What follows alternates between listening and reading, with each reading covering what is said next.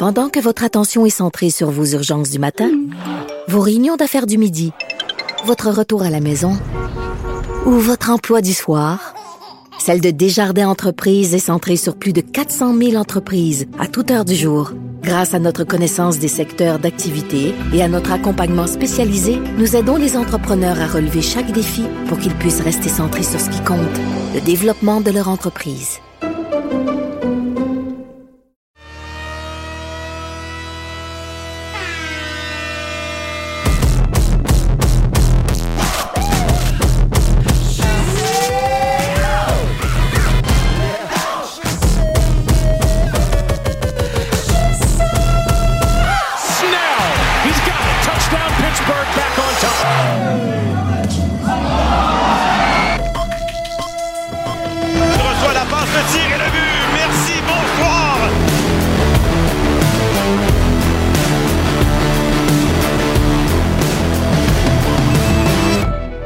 L'alignement de départ, le Colisée, Tony Marinaro, le show, le pic et le Rousse, Antoine Roussel, les pendules à l'heure, Joël Bouchard, Capital Hockey, Philippe Boucher, la mise en échec, Renaud Lavoie, Canadien Sharks ce soir, Marc-André Perrault, sur place, le champ de bataille, Jeff Jeffrey, la dose, Jean-Philippe Bertrand, et en entrevue, l'ex-porte-couleur du Canadien et des Nordiques, Jocelyn Thibault.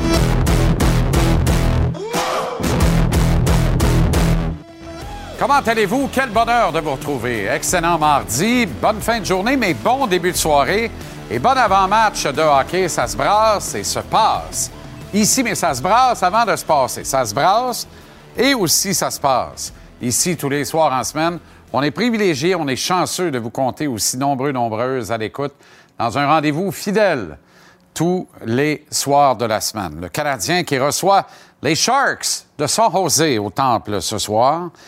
Est-ce que Montréal affronte l'éventuel gagnant du trophée Norris à titre de défenseur par excellence cette saison dans la Ligue nationale en Eric Carlson? Ben, les probabilités sont excellentes, à moins que Carlson ne casse à nouveau. Il pourrait remporter le trophée Norris. Au fait, sur des bases d'une production offensive affolante. Est-ce qu'il ne devrait pas y avoir un trophée Paul Coffey récompensant le défenseur offensif par excellence dans la Ligue nationale? Philippe Boucher a une opinion très arrêtée là-dessus, vous le voyez.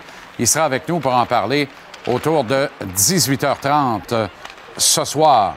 Tu un défenseur complet de Norris qu'on pourrait renommer le Bobby Orr, défenseur offensif par excellence, le Paul Coffey. Pourquoi pas un défenseur défensif par excellence? Et on n'aimera pas Bill Nyrop, mais quelqu'un m'a soufflé Serge Savard aujourd'hui. Pas banal. Après les blessures graves aux genoux, Serge se projetait moins dans l'attaque. Il y avait moins de jump, mais avait appris les rouages de demeurer à la maison bien tranquille, faisait un travail extraordinaire. Vous vous rappelez Ken Dryden à côté sa pine. L'action se déroule, là. À côté sa pine. Et il avait parlé de ça au lancement de sa biographie, euh, d'ailleurs, en disant, ben oui, mais il n'y avait aucun danger. Surge avait la rondelle et s'apprêtait à faire la sortie de zone. Fait que je pouvais être bien relax à côté, ça a pine. Vraiment, dans le feu de l'action. Formidable. Quelle décennie, les années euh, 70 chez le Canadien. Et pourquoi pas un trophée récompensant le meilleur corps défensif de la Ligue nationale, celui qui a affiché la meilleure moyenne défensive. On le fait avec les gardiens de but avec le trophée de Jennings, qu'on ne le fait pas avec les défenseurs. Il y a un déséquilibre très important entre les trophées aux attaquants et les trophées aux défenseurs. Il est temps qu'on s'y mette. Les défenseurs sont des rouages névralgiques des conquêtes de championnat dans la Ligue nationale depuis beaucoup trop longtemps. On revient aux notes de match canadien Sharks avec le beau Brumel Marc-André Perrault dans quelques instants. Ailleurs, Ligue nationale de hockey, ce soir, quel match entre le Lightning de Tampa Bay et les Bruins de Boston? Le Boston qui va tenter de demeurer invaincu, y aller donc pour un 13 en 13 de façon consécutive en début de saison à domicile. Tampa qui a joué et gagné 6-5 en prolongation hier à Buffalo en plus. Gros match à notre antenne ce soir dès 19h sur TVA Sport 1, alors que sur TVA Sport 2, dès 21h, on présente les retrouvailles entre Matthew Ketchuk et les partisans des Flames de Calgary, les Panthères de la Floride, chez Jonathan Huberdeau et les Flames, TVA Sport 2 à 21h. Ailleurs, hier soir, victoire des Devils du New Jersey. 5-3 à Madison Square Garden contre les Rangers. Les Devils provisoirement installés au sommet de toute la Ligue nationale de hockey devant les Bruins qui possèdent toutefois un match en main. Intéressante victoire hier à MSG, une victoire énoncée, une autre pour les Devils. Est-ce la revanche de ceux qui ont mordu la poussière dans la signature d'Artemi Panarin alors qu'ils croyaient que l'affaire était réglée? Que reste-t-il de Chesterkin, en fait? À la Coupe du monde de euh, soccer, quatre matchs étaient présentés aujourd'hui. On a lié les heures maintenant des matchs impliquant les équipes des mêmes poules parce qu'on arrive dans le troisième et dernier match de la phase de groupe, ce qui fait qu'on veut éviter qu'il y ait des catastrophes. Est-ce que nous avons les résultats, mon cher ami? Ben oui. L'Angleterre qui a défait le Pays de Galles 3-0, victoire des États-Unis 1-0 sur l'Iran. Pays-Bas l'emporte 2-0 sur le Qatar qui est 0-3 dans cette Coupe du Monde présentée chez lui. Le Sénégal qui défait l'Équateur par la marque de 2 à 1. Voilà pour les résultats du jour. Un petit mot sur le Monday Night Football d'hier. Autre disgrâce signé les Indianapolis Colts qui s'inclinent contre les Steelers de Pittsburgh. Jeff Saturday voulait devenir Jeff Sunday. Il a gagné son premier match à la barre des Colts, mais a perdu les deux suivants depuis.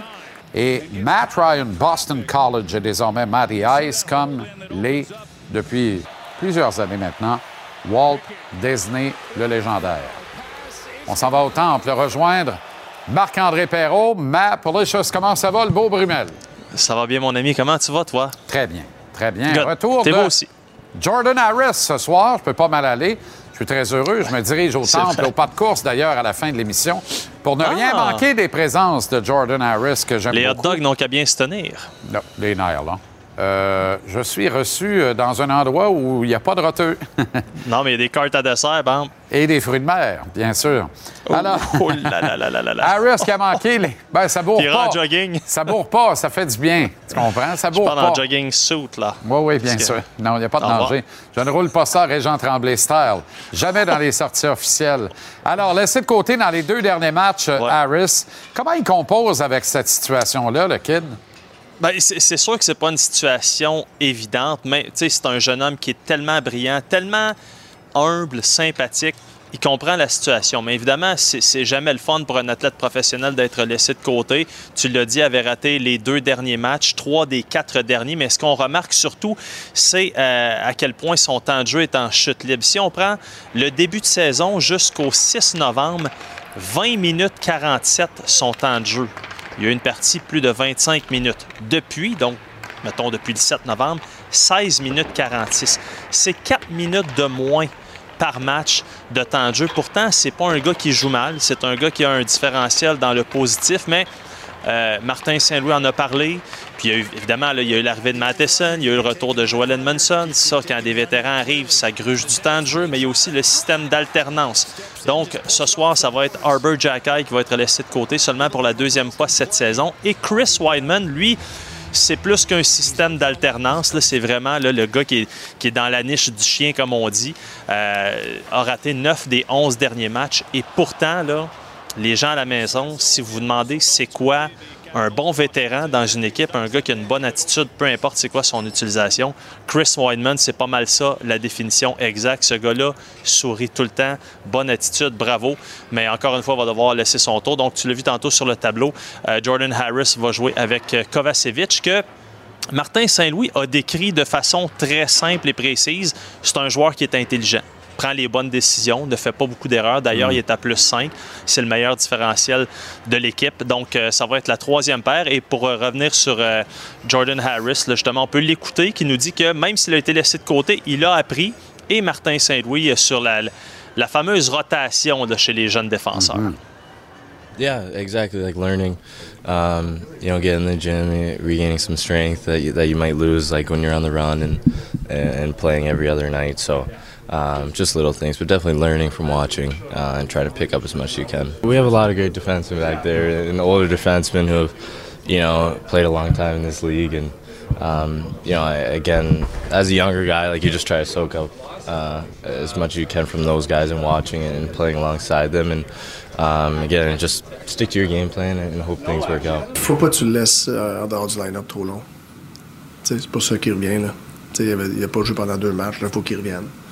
T'sais, fait que je pense que c'est ça, tu, tu gères la confiance un petit peu avec les circonstances qu'on a. C'est comme ça, tu veux pas les laisser de côté trop longtemps. Parce que je pense que c'est là que peut-être t'es, t'es perds un petit peu. Kovacevic euh, est dur à tasser. Hein, pour, euh, on n'a pas entendu Martin Très, là-dessus, très. mais il est dur à tasser parce que c'est ça. Ouais. Il n'est pas flash, mais il fait les petites affaires puis il fait comme du monde. Tellement puis- efficace. là. C'est ça, Un autre c'est ça. sympathique gaillard. C'est, c'était- Ouais. euh, petite parenthèse, là. C'est un vestiaire vraiment rempli de bons jeunes hommes et ça paraît sur la glace, ça pas bien, dans- dans- partout. c'est tous des servants de messe. On cherche du personnel partout dans les établissements, sauf dans les églises. Les petits gars du Canadien servent la messe à tous les dimanches. En tout cas, On je te répète que personne n'a rampé après le souper des recrues. C'était Non, non, ben, la sagesse incarnée. Même si tantôt, j'écoutais Goulet nous dire que euh, il était content d'avoir été cinq à payer la note, sauf qu'il dit j'ai comme l'impression qu'il y en a qui se sont payés la traite un petit peu plus. Fait que Ben oui, évidemment. voilà. Non, non, mais on va toutes les retrouver là, avec une belle toge. Ça va être le cœur au à Basilique Notre-Dame, la messe de minuit. Tirer sur la corde, faire sonner les cloches. Là. Oui, Ouais, ouais. exactement. Pas grand-chose de positif à dire des Sharks Oh. de San Jose, sauf peut-être dans le cas d'Eric Carlson. Année de Ouais. grande résurgence ou résurrection. Une équipe qui était tellement bonne, qui était tellement assurée de participer aux séries éliminatoires à chaque année dans le passé, bien là, à moins d'un miracle, la Silicon Valley vont rater les séries pour une quatrième saison de suite. Euh, les Sharks sont 27e au classement général, mais si on regarde le pourcentage de victoires, 31e, c'est une catastrophe, mais tu l'as mentionné, Eric Carlson, je ne sais pas qu'est-ce qui s'est passé. Lui non plus, je ne sais pas trop, on va, en reparler à 6 heures, mais juste pour te donner une idée, là, 32 points. Il est sixième dans la Ligue nationale pour le nombre de points, mais comme tu sais, j'aime bien découper la saison parfois en blocs de parties. Depuis le 27 octobre, 26 points en 15 matchs. Ça, c'est bon pour le troisième rang total de la Ligue depuis le 27 octobre. Je répète, pour un défenseur, 26 points en 15 matchs. C'est exceptionnel. Tantôt, je vais te montrer un tableau. Il ne faut pas oublier une chose, c'est, bien beau Eric Carlson, là, puis on se dit, ah, une équipe perdante, il va être disponible à la date limite des transactions. Le beau Eric fait 11,5 Ah ouais, millions de ça. dollars Ben oui. de devises américaines pour les quatre prochaines Ah, saisons. c'est un pensée bien. oui. 11,5 Ben oui. pour les quatre prochaines. Pas facile, Bonne on parle pas de chambre ça. là. T'as plus de Voilà. chances de tasser un lazy boy tout seul dans le salon que de bouger ça. là. Euh, Ça va te coûter un choix ou deux euh, pour accompagner le beau Eric. là. Ah, pas mal. Salutations, mon cher Mappeux. À tantôt, en fait. Accepté. À tantôt. À tantôt, Euh, mon bonne ride au buffet, entre-temps. Oh, Euh, la question du jour. Euh, parmi les choix suivants, que doit faire Kent Hughes avec son effectif en défensive chez le Canadien? Échanger le vétéran Edmondson. Choix numéro 1, 38,8% des répondants. Choix numéro 2, envoyer la recrue Harris à Laval. 9,8% Vous voulez rien savoir de ça, vous me réconfortez un peu. Euh, choix numéro 3, soumettre Whiteman au balotage et rappeler Barron. 33,5% intéressant. Et choix numéro 4, il n'y en a pas. Alors, bravo aux, aux- à soixantaine de mêlées, 18,5% qui ont pris le choix numéro 4, correspond à peu près à ne sais pas. Mais si tu ne sais pas, réponds pas, bout de calvasse. Merci de l'avoir fait quand même de façon sympathique. Là. Pendant que votre attention est centrée sur cette voix qui vous parle ici, ou encore là, tout près ici, très loin là-bas, ou même très, très loin. Celle de Desjardins Entreprises est centrée sur plus de 400 000 entreprises partout autour de vous.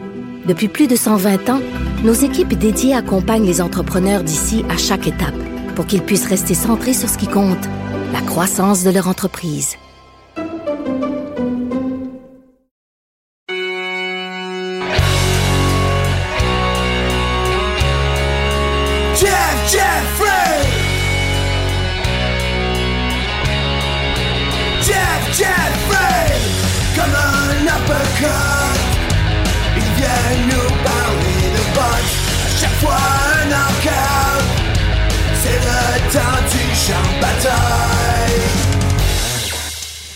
Il est allé euh, chez Ménic et vraisemblablement au village des valeurs aussi, je ne sais pas trop.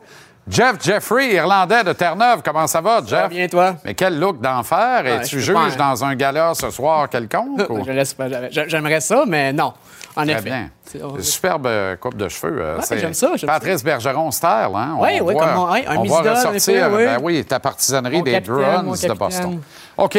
Euh, Jean-Pascal a été arrêté vendredi dernier, euh, refusant de se soumettre d'abord, dans un premier temps, à un alcotest. Euh, Est-ce que pour toi, ça nuit à la suite des choses pour lui dans une éventuelle bataille au Québec? Parce que c'est une autre, une énième distraction autour de Jean-Pascal. À court terme, oui. Mais il a gagné quand même ce droit-là à l'éliminatoire IBF contre Michael Effert. Euh, Jean-Pascal qui a 36 victoires, 6 défaites, une nulle, 20 knockouts. Il a 40 ans. Michael Effert qui a 11 victoires, une défaite, 4 knockouts. Il a 24 ans, 35e sur BoxRec. Mais il a gagné quand même le droit de, participer à l'éliminatoire. Je pense pas que Jean-Pascal va avoir un problème avec Michael Effert. Mais euh, on avait déjà amené Jean-Pascal à une séance d'autographe de gym il y a quelques jours avec Caroline Vert. C'est clair qu'on essayait d'en faire une, de l'aider à sa promotion pour son prochain combat éliminatoire, avoir le droit d'affronter Arthur Beterbiev pour le titre IBF des Milo. On sait que Beterbiev possède trois des quatre couronnes majeures. Mais euh, le moins, d'après moi, ce qui va se passer présentement, c'est qu'on va laisser la poussière tomber, laisser les fans oublier un peu qu'est-ce qui s'est passé.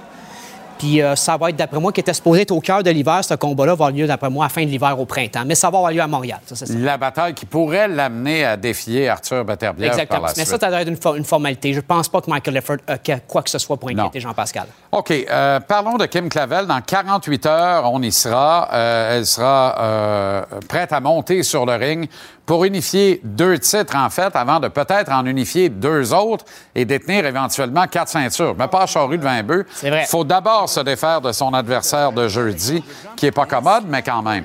Pas commode. Euh, on sait Kim Clavel, la championne WBC des Mimouches. Jessica Neri-Plata, euh, championne WBA des Mimouches. Mais 27 victoires, 2 défaites. 16 pour Kim Clavel, aucune défaite. Néanmoins, euh, j'ai remarqué dans sa préparation qu'elle est plus musclée, plus costaude qu'avant. J'ai remarqué aussi. Bon, les vidéos aussi, mais euh, on a réduit sa masse adipeuse au maximum, puis on a augmenté sa masse musculaire. C'est ce que son entraîneur, Daniel Bouchard, m'a dit euh, après-midi. On veut que, que Kim soit plus puissante dans le ring, que ses coups aient plus d'impact. Elle est déjà très agressive à la Roberto Duran, mais on veut d'être d'être capable de pousser Platon dans ses retranchements très rapidement dans le combat. Elle n'est pas reposante. Je regarde. Non, elle pas reposante. Elle- passe, elle reposante. passe en dessous du jab, tu sais, un Ouais, peu comme que... ouais. Puis avec Ouais. Daniel Bouchard et Stéphane Larouche. Puis là, je mets pas de pression à personne, mais vraiment, elle a un rendez-vous avec l'histoire. Elle pourrait oui. pour vrai quatre titres d'ici un an. Mais là, qui on, se concentre, on se concentre à on deux, mais c'est la première Plata, unification chez, chez les femmes euh, au. Québec pour deux titres. Ça va être historique. Exact.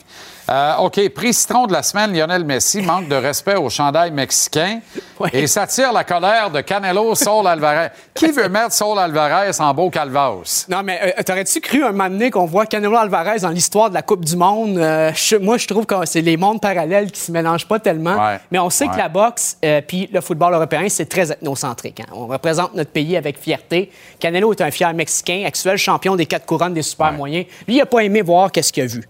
Donc, il, a, il a dit, si je trouve Lionel Messi, je vois lui foutre une volée. Ça, c'est Ben ouais, bravo. Ça Mais va très le- bien. Le problème, c'est qu'il y a un autre, il y a une affaire qui fait boule de neige présentement, c'est que le, le- le joueur de, de football préféré de Mike Tyson, c'est Lionel Messi.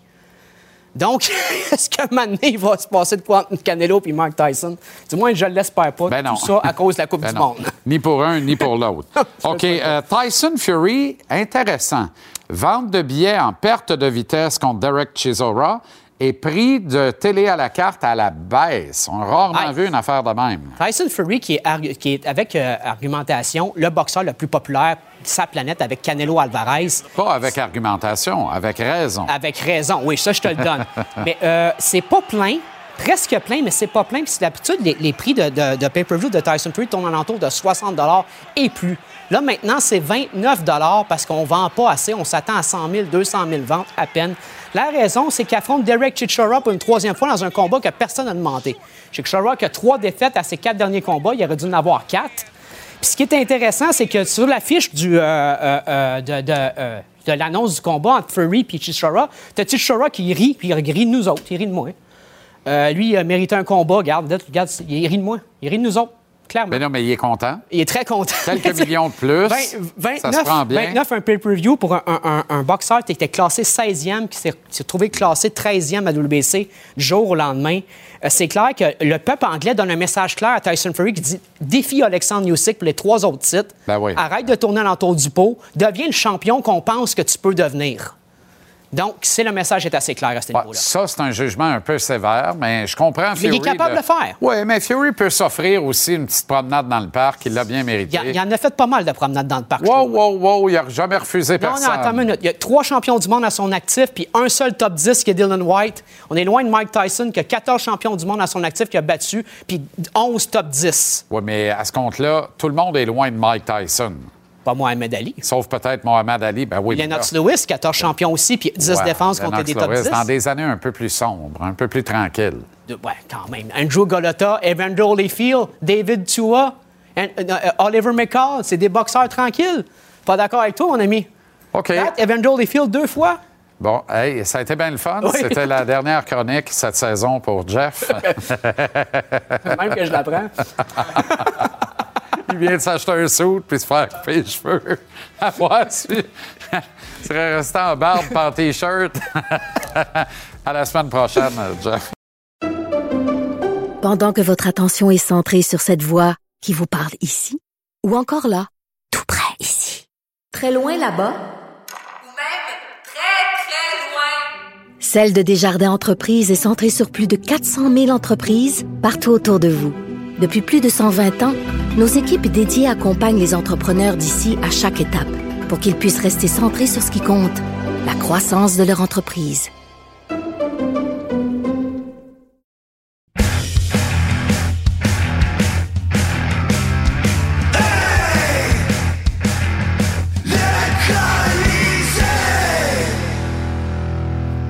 Avec Tony Marinaro. Comment ça va, Tony? Moi, ça va très bien. Toi, comment ça va? Tabarouette, ben ça le ton. Je vois le Ah, verre. Commence pas en criant après moi. On s'est rien dit encore. C'est parce que je suis moitié sourd. Ma femme me dit ça Oui, aussi. moi Elle aussi. dit, tu parles fort. J'ai dit, mais euh, j'ai Moi perdu aussi, mais ta femme a remarqué qu'on n'est pas sourd de la même oreille. Elle apprécie euh, celle qui est sourde pour moi. Ah, OK, OK, je comprends. Ça, je dis rien. Ouais, ouais, Chandail numéro 5 Oui, d'une série pas de acheté de 13. chandail à toi, par exemple. Moi, elle m'a acheté Non, non, 13, puis j'ai dit ramener deux. Il y en a 11. ça, c'est la cinquième, là. D'après moi, au congé des fêtes, on les a pas tout vus. C'est un après l'autre à chaque jour. C'est formidable. Ça Ah te va ravir. Ah, merci beaucoup. Très bien. Ça match avec mes, euh, mes souliers en Ah ben oui, ben oui, c'est sûr, c'est sûr, absolument. Aux, couleurs- aux couleurs du Oui, TFC, oui. Toronto FC, bien sûr. Un grand classique. Oui. Euh, le Canadien accueille les Sharks ce soir. Il n'y a pas Oui. grand-chose à dire là-dessus, à part que Eric Carlson ressurgit ou ressuscite cette saison. Est-il parfaitement guéri des nombreux ennuis de santé qui l'ont accablé dans les trois, quatre dernières saisons? Lui, là, il gagne plus de 11 millions de dollars par année. Oui. Cette année, mais pour les quatre suivantes également. Ça veut Oui. dire que son contrat va se terminer au terme de la campagne euh, 26-27. Oui. Et on prête des intentions à Mike Greer de trouver danseur pour être capable de l'échanger. Oui. J'ai beaucoup de difficultés à croire ça. Et je te pose une question qui n'a pas d'allure. Oui. Je te la pose pareil. Oui. Est-ce que Kent Hughes doit s'enquérir de la disponibilité d'Eric Carlson? Oui, c'est un sujet intéressant ce soir, comme Euh, d'habitude. Oui, est-ce que... tu réponds oui à la question? Non, moi, je te dirais que si moi, je suis Kent Hughes, je dirais non dans le contexte actuel. Maintenant, c'est quoi le contexte actuel? Mettons les choses au clair. Il y a environ euh, deux semaines, euh, ancien joueur des Canadiens de Montréal, Mike Johnson, qui travaille maintenant à la télé, il a sorti, il a dit, écoute, il dit, Eric Carlson va très bien, il gagne beaucoup d'argent, il va avoir un contrat pour un autre quatre années après cette année. Lui, il veut retourner au Canada. C'est, c'est- est-ce qu'il y a une équipe canadienne qui serait peut-être intéressée pour aller chercher Eric Carlson? Et là, il a dit, tu sais, avec le, Canadien, ils ont un joueur, Brendan Gallagher, que lui aussi, il est payé beaucoup. Puis après cette année, il lui reste quatre années de contrat. Mais lui, il gagne 6 millions et demi. Non, évidemment, la différence entre les deux contrats, c'est 5 millions de plus. Il dit, est-ce que le Canadien serait pas tenté avec le style de jeu que le Canadien a, si tu y penses, et Martin Saint-Louis, un Eric Carlson, pour bouger la rondelle? C'est intéressant. Moi, je dis ça. Moi, je te dis que si le Canadien compétitionnait pour un Coupe Stanley, cette année ou l'année prochaine, et la pièce manquante était un défenseur pour l'avantage numérique, un défenseur pour transporter la rondelle, un défenseur pour aider le jeu de transition, moi, je dis, on y va. Oui, mais on parle pour rien encore. Mais là. on n'est pas là. En train- tu commences ta phrase en disant si le Canadien compétitionnait pour la Coupe Stanley cette année ou l'an prochain, ça n'arrivera pas. Oui. Jean-Charles, on pourrait faire l'argument, comme je te dis, moi, je ne ferais pas l'échange, même si. Ben, moi non plus. Il n'y a aucun doute qu'Eric Carlson rapporterait beaucoup plus aux Canadiens sur la glace que Brendan Gallagher. On s'entend Oui, là-dessus? non, non, mais oui, mais le. Canadien n'a pas les moyens de se payer Eric Carlson. Est-ce que Greer va consentir à retenir la moitié du salaire de Carlson pendant quatre ans et demi? Aucun sens. Aucun sens. Mais là, ça, ça dépend parce que est-ce que Jonathan Drouin va être échangé cette année? Pas parti pour ça, là. OK, mais euh, Mike Johnson parle d'un- échange qui pourrait se faire dans la saison morte. Mhm. Donc, si Drouin n'est pas de retour, et si Ah, ben, le euh, Canadien va Dadonov avoir n'est de pas de retour, Le et Canadien si Hoffman n'est pas de Ben oui, retour, le. Canadien va pouvoir Exact. compléter cette transaction-là s'il voudra bien. Maintenant, Exact. Euh, Gallagher Carlson va avoir 33 ans, puis Gallagher va avoir 31 Oui. ans. C'est aussi quelque chose à prendre en considération. Oui, oui, exact. Carlson, à la fin de ce contrat-là, il va avoir 37 ans. Euh, Sur le bord d'avoir 38 d'ailleurs. Ça ne fait pas de sens. Et est-ce que le Canadien peut arriver dans la fenêtre d'opportunité à la Coupe cette année avant le terme de son contrat-là? Tu sais, on est arrivé là, puis Kent Hughes, à mot à peine couvert, disait qu'il souffrait le martyr des contrats de Weber, des contrats de Price. Puis il va s'embarquer un autre contrat comme ça, alors que Lane Hudson a des Ouais. chiffres qui se comparent avantageusement, qui sont meilleurs qu'Adam Fox, Kyle McCarr. Nomme-les toutes. Il est meilleur qu'eux autres au Dans la même âge ouais. dans la NCAA. Hudson, avec euh, sa shape de camelot, risque de prendre quelques saisons avant d'atteindre la Ligue nationale, mais le Canadien a Mais les il y en a- d'attendre d'attendre Il ses... y, a- il y en a d'autres. Il y a des, Jordan saisons. Harris, comme tu dis. Il y, a- il a- en a d'autres là, qui, si jamais Carlson arrive, peut-être ça va leur enlever une tonne de glace. Un Logan parti, Ma- un parti de, de là, toi, en fait, là, est-ce que tu es d'accord avec moi pour dire que l'histoire Caden Goulet du camp 2022, en 2023, ça va être la même histoire, mais il va s'appeler Logan Mayou. Moi, je pense qu'il y a des fortes chances. Alors, puis il, va, il joue sur l'autre bord. Oui. Il joue du bon bord, du bord Oui. où on en a besoin. Oui, moi, je pense qu'il y a des Moi, là. Mayou, Savard, Barron, Parce que à Mailloux, droite. là, il est trop fort pour le Ben non. Il est trop fort. Mayou, Savard, Barron à droite à compter de l'an prochain. Oui. Kovacevic comme police d'assurance en 7. Pour moi, là, tout ça, ça colle. Tout ça, ça tient. Harris, Goulet, Matheson à gauche, Edmondson parti. L'affaire est catch-up. Ça marche, tu comprends? Puis on n'a pas à- Puis on retient plus euh, Wideman pour bon service rendu, puis parce qu'il ferme la boîte d'un taxi, là. Je comprends la discussion cependant parce que Carlson, c'est le genre de joueur fait pour jouer dans un système à la Martin Saint-Louis. Puis malheureusement pour Brendan Gallagher, lui, il ne l'est pas. Donc je comprends, que- je comprends la que. Hudson, c'est pas le genre de joueur pour jouer dans le système de Martin Ça, il n'y a aucun doute, mais il ne serait pas ici Je avant pense que Logan. Mayou va être dans le, le système. Pas sûr que ça va prendre trois ans dans le cas d'Hudson. là. On va voir. Parce que quand on va comprendre qu'il ne fera jamais 6-2, 2-20, on- maintenant, on va se dire, ou bien on le prend avec cette shape de, de, de, de, de, de- cette shape-là, de mono-là, ouais, ouais, ouais. ou bien on le prend pas, puis on va le prendre. Peut Il va, dire, il on va le être un Martin Saint-Louis à la ligne bleue. Ben oui, c'est ça hyper être. brillant. là. C'est un hyper brillant. Il est en avance sur Quinn Hughes aussi, Ouais, soit ouais, dit ouais, en passant. Il est en avance sur tous les petits formats de son acabit Mais si tu y à la penses, là, défense. ça serait spectaculaire. là. Moi, encore une fois, je le ferais pas. Mais je comprends la discussion. Puis imagine, ça serait spectaculaire. Eric Carlson transporter la rondelle, jouer, donner la rondelle à des Suzuki, à des Caulfield, à des Slavkowski pour l'avantage numérique, pour le jeu de transition. Là, il, il est fait pour jouer sous les ordres de Martin Saint-Louis. Mais je pense, à ce stade-ci de sa carrière, où est-ce que le Canadien sont avec son contrat, avec son âge, je vois pas le fit. Ben non, il n'y en a pas. Euh, Il y a des urgences à Ottawa. On ne peut pas se payer ça tant que la, la transaction officialisant la vente de l'équipe n'est pas officielle, n'est pas confirmée. D'ailleurs, site web mis en ligne avec tous les détails pour les intéressés. Ils sont nombreux, une vingtaine de groupes se disputeraient l'achat de l'équipe.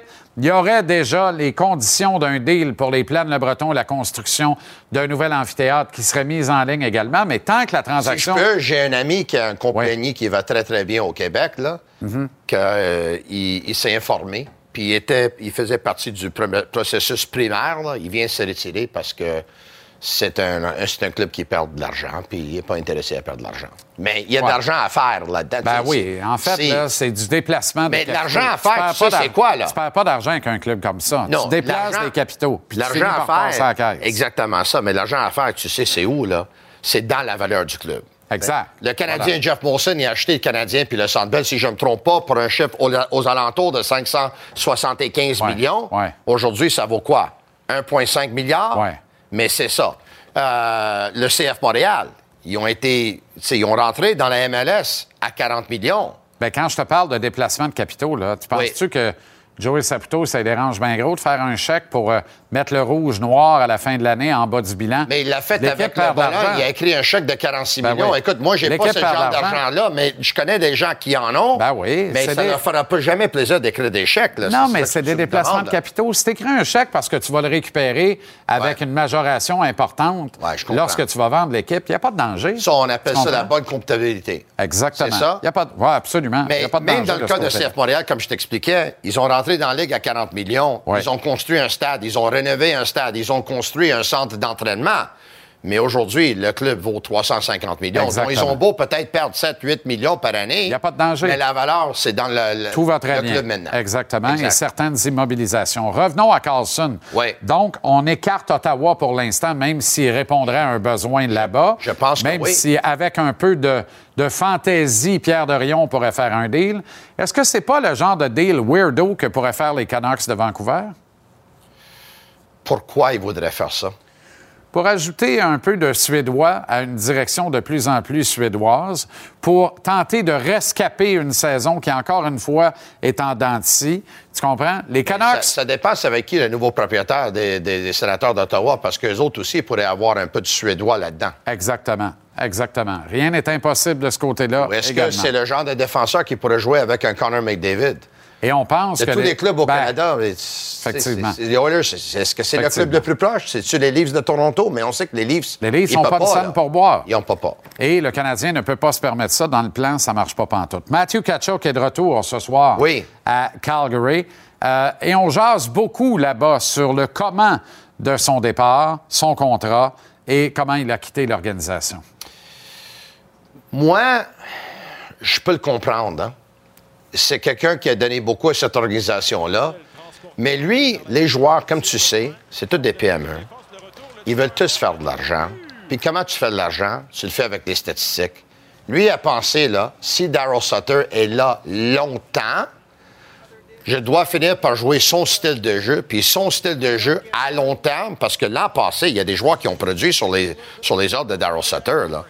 Johnny Gaudreau, notamment. Hey, Johnny Gaudreau, la fait dernière année de 115 son contrat. quelque chose, quelque chose de malade comme ça? Mais il avait envie de continuer d'être associé à Daryl Sutter comme d'un traitement de canal à froid chez le dentiste. Exactement ça. Donc, il lui, est il ne voulait plus être associé à lui, et Matthew Kachuk non plus. Puis je ne le blâme pas, parce que est-ce que Mais cette fidélité du propriétaire des Flames pour son coach, de qui il fait de l'adoration, Daryl Sutter, Ouais. ça va aller jusqu'où et ça va coûter quoi à l'organisation? On est en train de détruire de très, très belles années potentielles à Calgary. Oui, ça, oui, puis c'est dommage. Mais moi, j'ai une question pour toi, puis on ne saurait jamais la réponse, mais on pourrait déjà l'imaginer.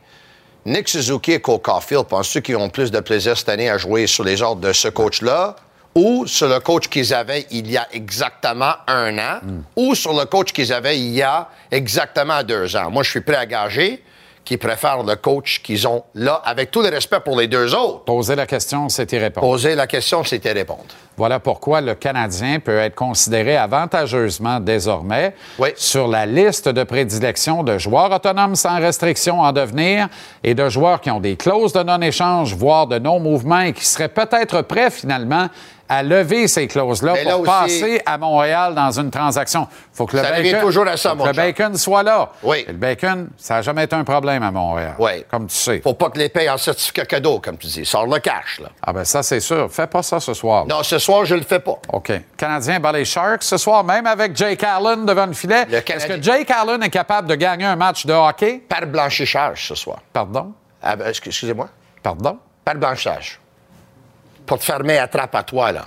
Pardon? Hey, le gars, il connaît un peu de une petite léthargie. Tu es en train de le détruire en ondes, là. Wow, wow, un, un peu de respect. là. Détends-toi. Il est en ligue depuis 8 ou 9 ans. Il a déjà fait partie d'une équipe qui a déjà gagné la Coupe Stanley. Aucune destruction ici. Et toi, tu es ouais, ben de, ben oui. toi, Hey, t'es en train de l'amener déjà à l'aéroport, oui. puis faire un beau statut de Samuel devant le centre D'ailleurs, quel était le meilleur siège dans le building lorsque les Blues ont gagné la Coupe Stanley? La celui, celui de Jake Allen. Exactement Merci, j'ai pas d'autres questions. Et t'es payé quand même. Pendant que votre attention est centrée sur cette voix qui vous parle ici, ou encore là, tout près ici, très loin là-bas, Ou même très, très loin. Celle de Desjardins Entreprises est centrée sur plus de 400 000 entreprises partout autour de vous.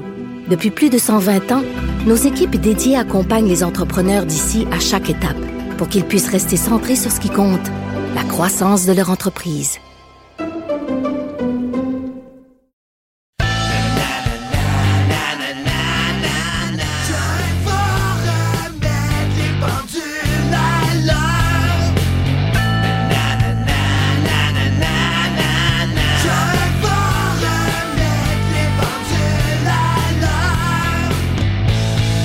Les pendules à l'heure avec l'excellent Joël Bouchard. Comment ça va, Joe?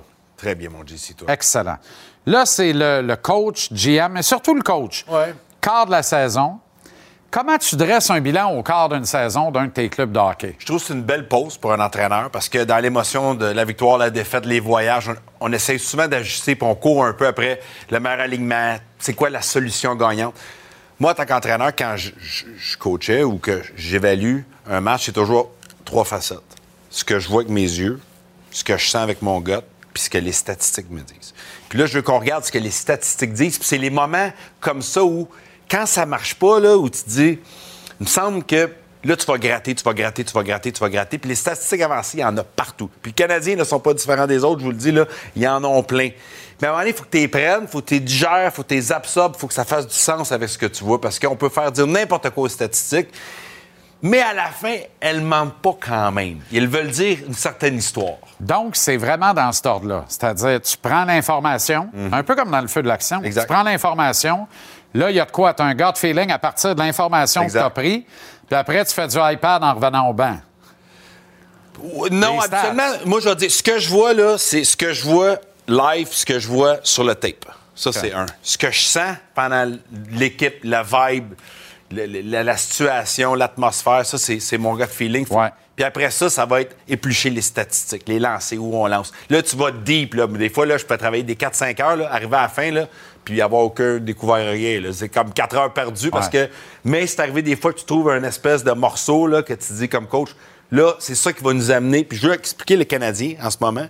Puis sans trop dire qu'est-ce que je ferais, parce que j'ai pas toutes les réponses non plus. Mais juste pour évaluer, on est où après 21 matchs? C'est le fun. Le party pogné dans la cabane. Je suis un fan, mais je suis aussi un gars de hockey qui analyse. Fait que je veux Ça, c'est très bon parce qu'en même temps, on entend le discours de l'organisation. Moi, j'en fais mes choux gras ici en disant écoutez ce que Kent Hughes dit sur un- le, le podcast euh, de, de, de, de Knuckles. Écoutez ce que Jeff Gorton dit sur le podcast de Tony Marinaro. Écoutez ce que Martin Saint-Louis disait à tous les jours. Ils disent la vérité. Ils disent pas ce qu'on a le goût d'entendre. S'ils disaient ce qu'on a le goût d'entendre, on serait certain, après un point de presse, que le Canadien va être acheteur. Est-ce que le Canadien est donc très conscient qu'il est au-dessus de ses pompes actuellement, qu'il joue au-dessus de sa tête? Je pense qu'ils sont conscients qu'il en manque beaucoup pour gagner à long terme dans la Ligue nationale. Maintenant, la bonne nouvelle, c'est qu'ils ont des jeunes avec des outils. C'est ça la bonne nouvelle, parce qu'il y a des équipes qui pourraient être en même situation que les Canadiens de Montréal, puis ils n'ont pas les outils. Mais il faut regarder aussi comment on performe sur la glace. Puis le premier tableau que j'ai fait pour vous autres, c'est juste regarder des statistiques qui sont très simples à voir sur le site de la Ligue nationale, mais ça les positionne où? Parce que des fois, après 5 matchs, 6 matchs, tu pas vraiment une bonne évaluation. Mais là, 21 matchs, regardez les buts marqués. Tout le monde pense que le Canadien a une offensive extraordinaire parce que les jeunes produisent, mais dans la vraie vie, la cible pour moi, c'est 3,25 3,25 buts par match que cette équipe-là devrait avoir. Ils sont 21e dans Ligue nationale. Et si on regarde les buts accordés, ben, c'est 3,48. Ils devraient être à 3,15 qui les mettrait dans la colonne des plus. Et ça, vous regardez deux endroits que j'ai ciblés qui sont assez faciles, c'est que le Canadien va marquer sur la transition, va marquer sur des jeux, des, des revirements, mais pas beaucoup de jeux offensifs. Ils sont 28e dans salades dans le temps en zone Le offensive. temps de possession en zone Ça, offensive. ce que ça fait, c'est que quand tu pas es, quand dans zone offensive, ben là, l'autre équipe peut pas marquer. Mais là, quand tu passes pas beaucoup de temps dans zone offensive, tu te retrouves où dans zone défensive? Puis c'est là que le Canadien a de la difficulté. Ils sont, sont 31e sur les chances de marquer contre. Et Ah. ça, c'est juste les sénateurs de droit qui sont pires que eux. Fait que, tu sais, à un moment donné, ça vient avec qu'on donne un petit peu peut-être plus de buts qu'on voudrait. Et ça Mais donne de la force au fait que c'est l'affaire d'un seul trio, l'unité de Suzuki, Exact. Caulfield et Doc. Un seul défenseur produit avec régularité, c'est Jack Eye qui est laissé en plan euh, ce soir pour le match. En termes de buts, là, on s'entend. Fait que dans le fond, le Canadien devient facile à contrer, facile à jouer contre. dans Ben écoute, on est en haut de 500, mais nos, nos buts pour et buts contre sont en bas de 500. Les Canadiens sont très opportunistes, on va parler pourquoi qu'ils sont qu'ils font si bien que ça ou que les gens ont l'impression qu'ils font si bien que ça. Parce qu'ils font quand même des bonnes choses. C'est pas négatif. Là. Puis si on va au deuxième tableau des, des- des- des avantages numériques et des avantages numériques, puis ça s'explique. L'avantage numérique, t'as pas de corps arrière. T'as pas de corps arrière, ça va être difficile. J'ai mis une cible à 20 qui les amène en milieu de peloton de la Ligue nationale, mais c'est ce que le groupe devrait essayer de faire pour la deuxième moitié et mettre toutes les statistiques qu'ils ont, les buts pour, les buts contre, avantages numériques et désavantages numériques, mettre ça de côté et dire c'est les targets, ça c'est les cibles qu'on devrait avoir. Puis le désavantage numérique va très bien quand même, là, à 80% On se souvient qu'en camp d'entraînement, c'était difficile. Mais les gardiens de but sont, je pense, les meilleurs ou deuxièmes de la Ligue nationale pour faire les arrêts clés dans les chances de marquer euh, extrêmement élevées. Ça, le gardien de but fait partie de l'équipe, là, on s'entend. là. Ouais. C'est pas, c'est pas négatif. Là. Ouais. Au contraire, je trouve que le désavantage numérique, c'est très positif.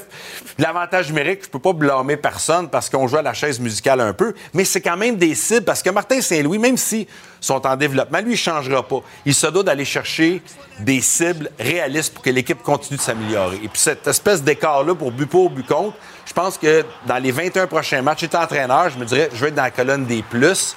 Puis va être quoi? Moi, j'ai une idée, je ne veux pas élaborer, là, mais qu'est-ce qu'on devrait travailler pour justement devenir cette équipe-là qui va être dans les plus. Mais la raison pourquoi tu me dis, OK, Joël, là, tu m'amènes avec des points pas mal négatifs, là, sont dans le dernier tiers dans pas mal tout. Sur les unités spéciales, d'ailleurs, un petit réflexe pour les gens là, qui, euh, qui ne le sauraient pas, mais c'est un petit truc de rien du tout.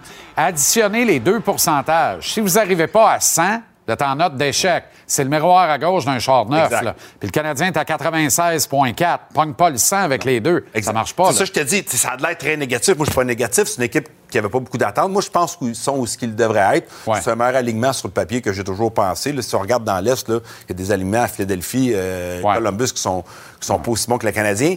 Mais là. Il y a des points pourquoi- encourageants quand même, Ben, quelque part? ben, moi, je trouve pas que c'est décourageant parce que la bonne nouvelle, c'est que.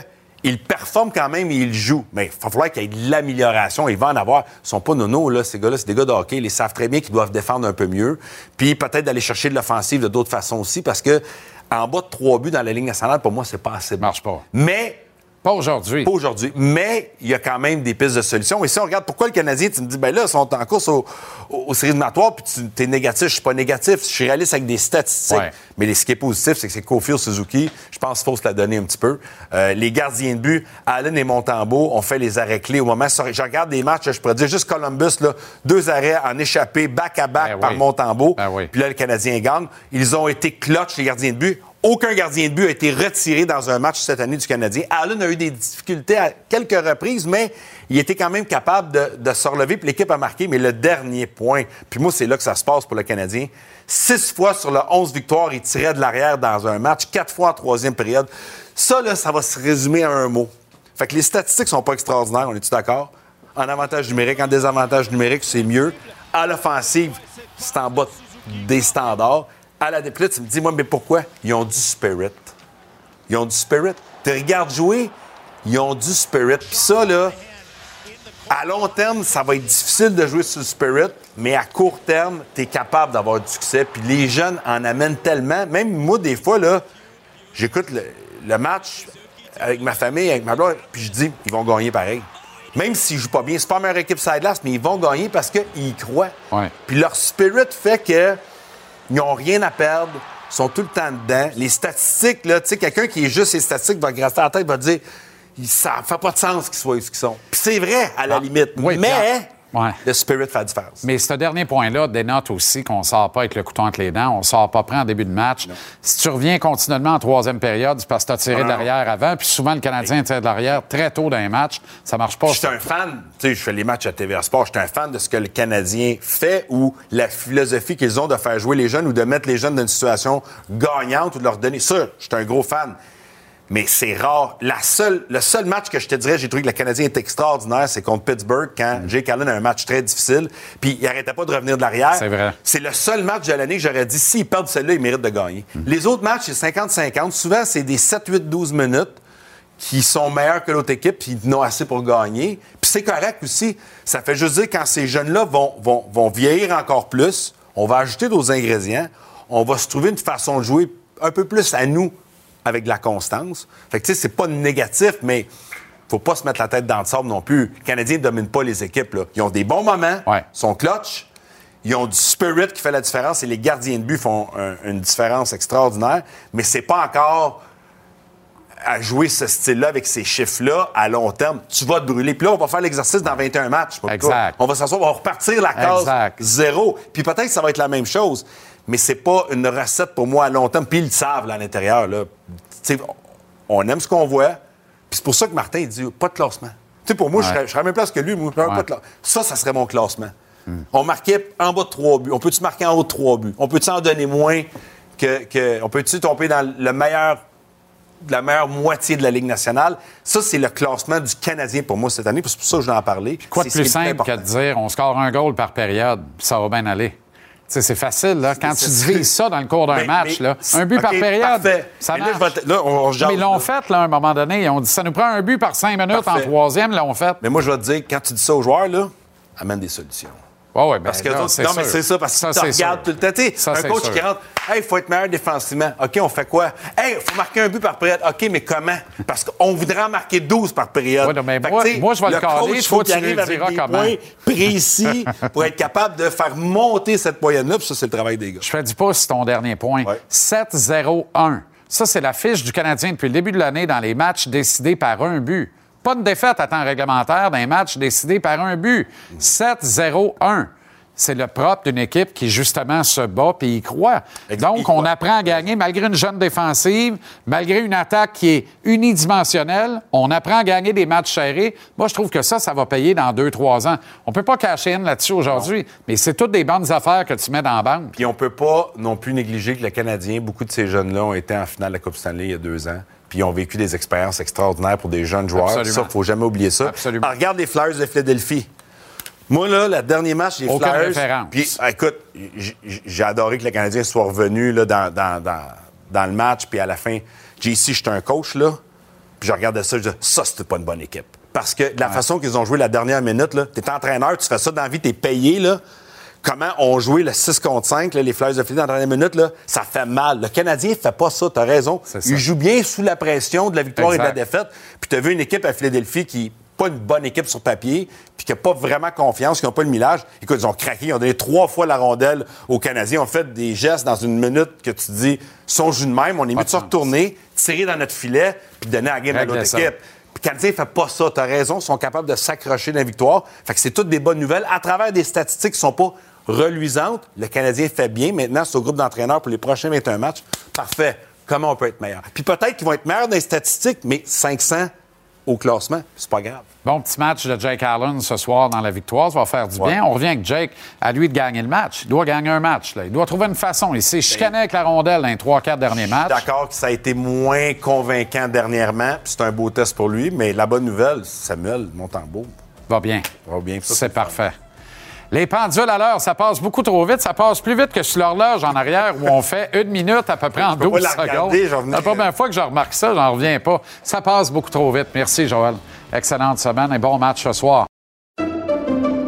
Pendant que votre attention est centrée sur vos urgences du matin, vos réunions d'affaires du midi, votre retour à la maison ou votre emploi du soir, celle de Desjardins Entreprises est centrée sur plus de 400 000 entreprises à toute heure du jour. Grâce à notre connaissance des secteurs d'activité et à notre accompagnement spécialisé, nous aidons les entrepreneurs à relever chaque défi pour qu'ils puissent rester centrés sur ce qui compte, le développement de leur entreprise.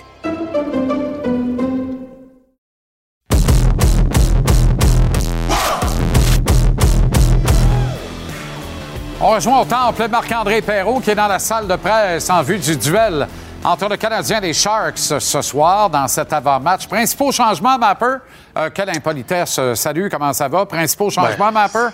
Ben, écoute, le, le- le principal qui euh, va te faire plaisir, c'est Jake Allen qui retrouve son filet. Martin Saint-Louis a été clair au cours des, des derniers jours, en fait, depuis le début de la saison. Jake Allen est le gardien de but numéro un du Canadien. Malgré le fait que c'est une saison quand même difficile pour lui, 891 son pourcentage d'efficacité. Et je t'en ai parlé, ses quatre derniers départs, 7 buts, 4 buts, 4 buts et 4 buts d'accordés pour un total de 19. Donc, évidemment, on souhaite le voir rebondir. Samuel Montembeau a très bien fait. D'ailleurs, ce matin, on a des images à l'entraînement. Aussitôt que Martin Saint-Louis est sauté sur la glace, il s'est dirigé euh, tout de suite vers Samuel Montembeau. Et en gros, le message qu'il lui a dit, c'est Great job. Excellent travail. Euh, ce qu'il nous a répété, c'est qu'il a mérité d'avoir deux départs de suite. Le deuxième, évidemment, était celui à Chicago vendredi passé. Et c'est vrai que ça va très, très bien pour lui. 5-2-1, 924 son pourcentage d'efficacité. Sam Montembeau, vraiment un excellent début de saison, mais encore une fois, au moment où on se parle, c'est Jake Allen le numéro un et il n'y a pas de question là-dessus. Maintenant, tu vois euh, la formation, là, on voit les, changements. Jordan Harris qui revient dans la formation, notamment avec Kovacevic. C'est un duo euh, de défenseurs très intelligents. C'est ce que Martin Saint-Louis a dit sur Kovacevic. Pour ce qui est de Harris, euh, situation un petit peu difficile, beaucoup d'apprentissage là-dedans. Là, on sait qu'il y a le système de rotation, mais Harris a quand même raté trois des quatre derniers matchs. Je t'en parlais tantôt. Euh, joue quatre minutes de moins par rencontre que ce qu'on voyait en moyenne en début de saison. Il dit J'ai regardé de la galerie de presse une perspective différente. Il dit Oui, il y a façon de, de s'améliorer. De, de... C'est un jeune homme qui est intelligent, c'est un jeune homme qui, qui étudie la game. Ça va être intéressant de voir comment Jordan Harris va se débrouiller ce soir. Sinon, juste à mentionner que Sean Monahan, euh, pas d'inquiétude, là, va, va être euh, là ce soir. Ouais. avait raté l'entraînement hier pour des traitements. Mais il est là ce soir. Excellente nouvelle pour tout le monde. Ça me fait quand même rigoler quand on appuie euh, au surligneur sur le fait qu'il joue 4 minutes de moins qu'en jouant en début de saison.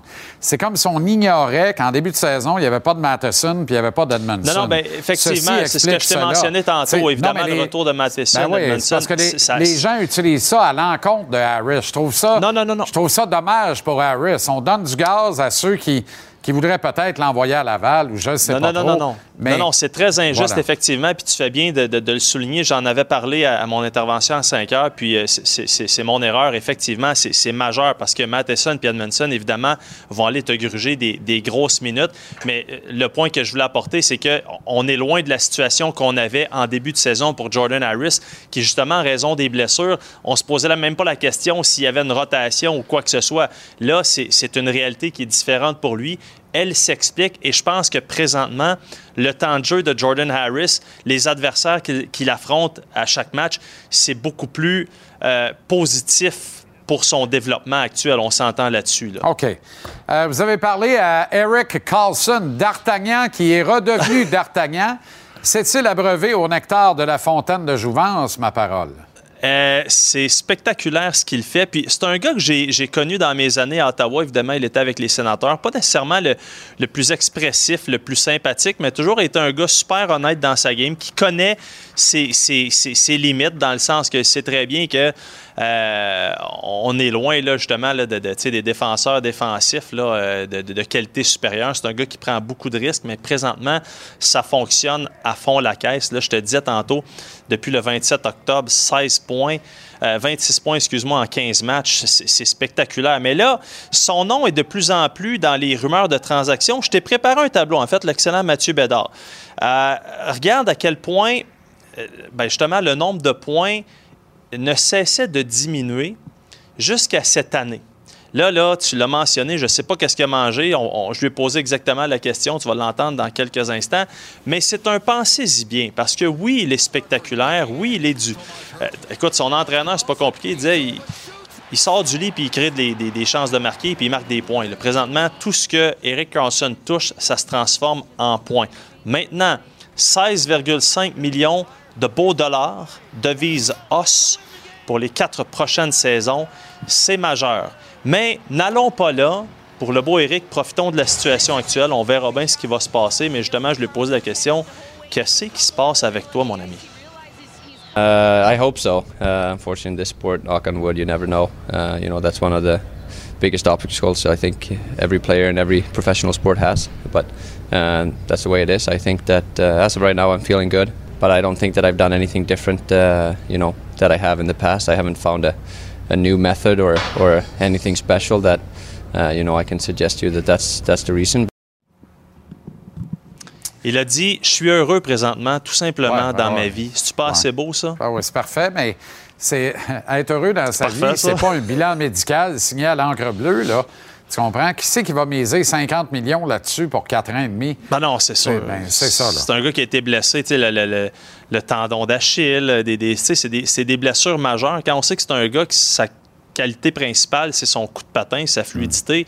C'est des blessures qui ont assurément ralenti le bonhomme, mais encore une fois, ce qu'il fait présentement cette année, ça n'a aucun bon sens. On parlait euh, de son chum, là, malheureux- euh, écoute, c'est c'est son chum qui était là, là, euh, le barbu, là, qui est rendu en Caroline, là. voyons.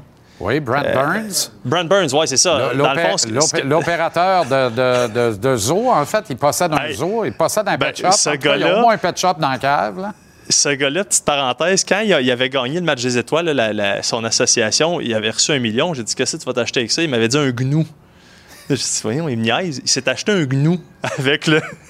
L'argent qu'il a gagné. En tout cas, ce que je voulais dire, c'est que il y, a, moins de séparation de points entre, euh, entre Burns et Carlson, donc peut-être que ceci On aimerait googler en régie. Peux-tu répéter ce qui s'est acheté, s'il te plaît? Ben, le pire, c'est que j'ai fait répéter à plusieurs reprises parce que je pensais qu'il me niaisait puis je comprenais pas. Un gnou. C'est pas très beau. Ça doit pas, non. Non, mais tu sais, ça a du poil, un genre de, de buff, là, me semble. En tout cas, méchant, ce gars-là est incroyable. Voulais mettre ça en arrière avec le reste du troupeau, mais.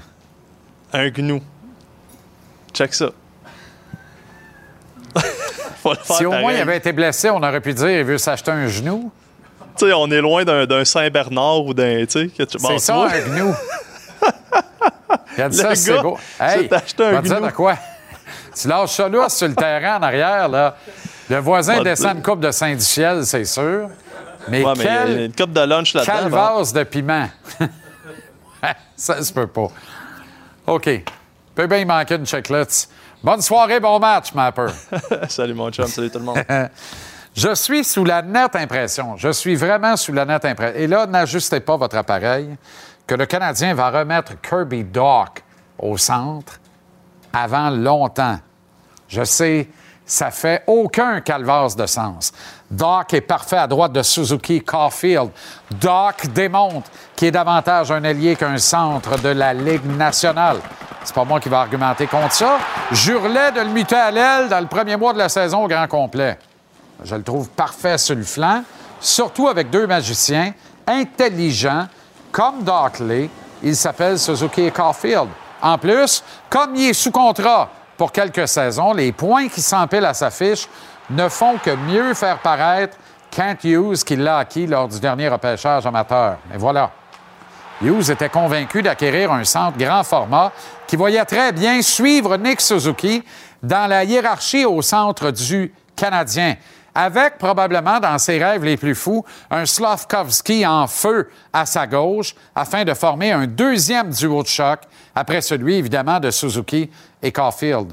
Comme Sean Monahan est sans contrat à la fin de l'actuelle saison, et que le Canadien ne va nulle part cette année, surtout pas se magasiner un tableau sur lequel il veut écrire le classement, bien, Montréal a beau jeu d'échanger Monahan à la date limite du 3 mars, de faire le plein d'un autre choix de premier tour. De la gestion responsable, c'est exactement ça. Monahan a 28 ans. Il écoule la dernière année d'un contrat longue durée qui lui rapporte 6 375 000 par année. Le Canadien ne peut pas prendre le risque de le perdre pour absolument rien l'été prochain. Monahan aura une bonne valeur et il a un dernier contrat blockbuster à signer avant de baisser significativement de salaire et de durée d'entente contractuelle. Alors pourquoi est-ce qu'il accepterait une entente? Court, moyen terme de deux ou trois ans du Canadien pour se retrouver en valeur nettement à la baisse à 30 ou 31 ans plutôt qu'à 34 ou 35 ans, c'est impensable. Si c'est ça, que son agent perde sa licence d'exploitation immédiatement. Le clan Monahan va chercher une entente d'un minimum de 5 ans, très probablement 6 saisons minimum, salaire qui risque d'être d'au minimum 6 millions par campagne. Hey, Philippe Dano, en 2021, a reçu, en pleine COVID et stagnation du plafond salarial, 33 millions pour 6 ans des Kings à 28 ans, avec des chiffres pas mal moins ronflants que ceux de Sean Monahan. Je comprends que pour le Canadien, on veuille sécuriser la position de centre. Monahan a un profil parfait pour suivre Suzuki dans la lignée des jeunes centres du Canadien. Mais des jeunes comme Owen Beck vont frapper à porte avant longtemps. Christian Dvorak est encore sous contrat pour deux saisons après la présente. Il n'y a rien qui dit que quelqu'un va en vouloir avec un calvasse de bout. Est-ce que le Canadien veut d'un autre contrat longue durée et lourdeau sur le plan financier, n'en déplaise aux très bonnes qualités de Monahan, que j'adore, je me répète? Alors, je suis prêt à risquer oui à cette question sur le principe de faire de Kirby Dock un allié temps plein de la Ligue nationale avec présence au centre en pompier de luxe occasionnellement sur blessure aux autres. Mais avant de confirmer tout ça, Montréal va vouloir vider certaines questions existentielles avec Dock. Est-il un centre potentiel top 6 de la Ligue nationale? Un centre de troisième ou quatrième trio de la Ligue nationale? Ou un allié de premier trio de la Ligue nationale sans coup férir? La dernière question, on connaît pas mal la réponse, c'est oui. Évidemment, on va pas tasser Doc avec Suzuki et Caulfield s'il n'y a pas de blessure à Monahan ou à Dvorak ou même à Jake Evans.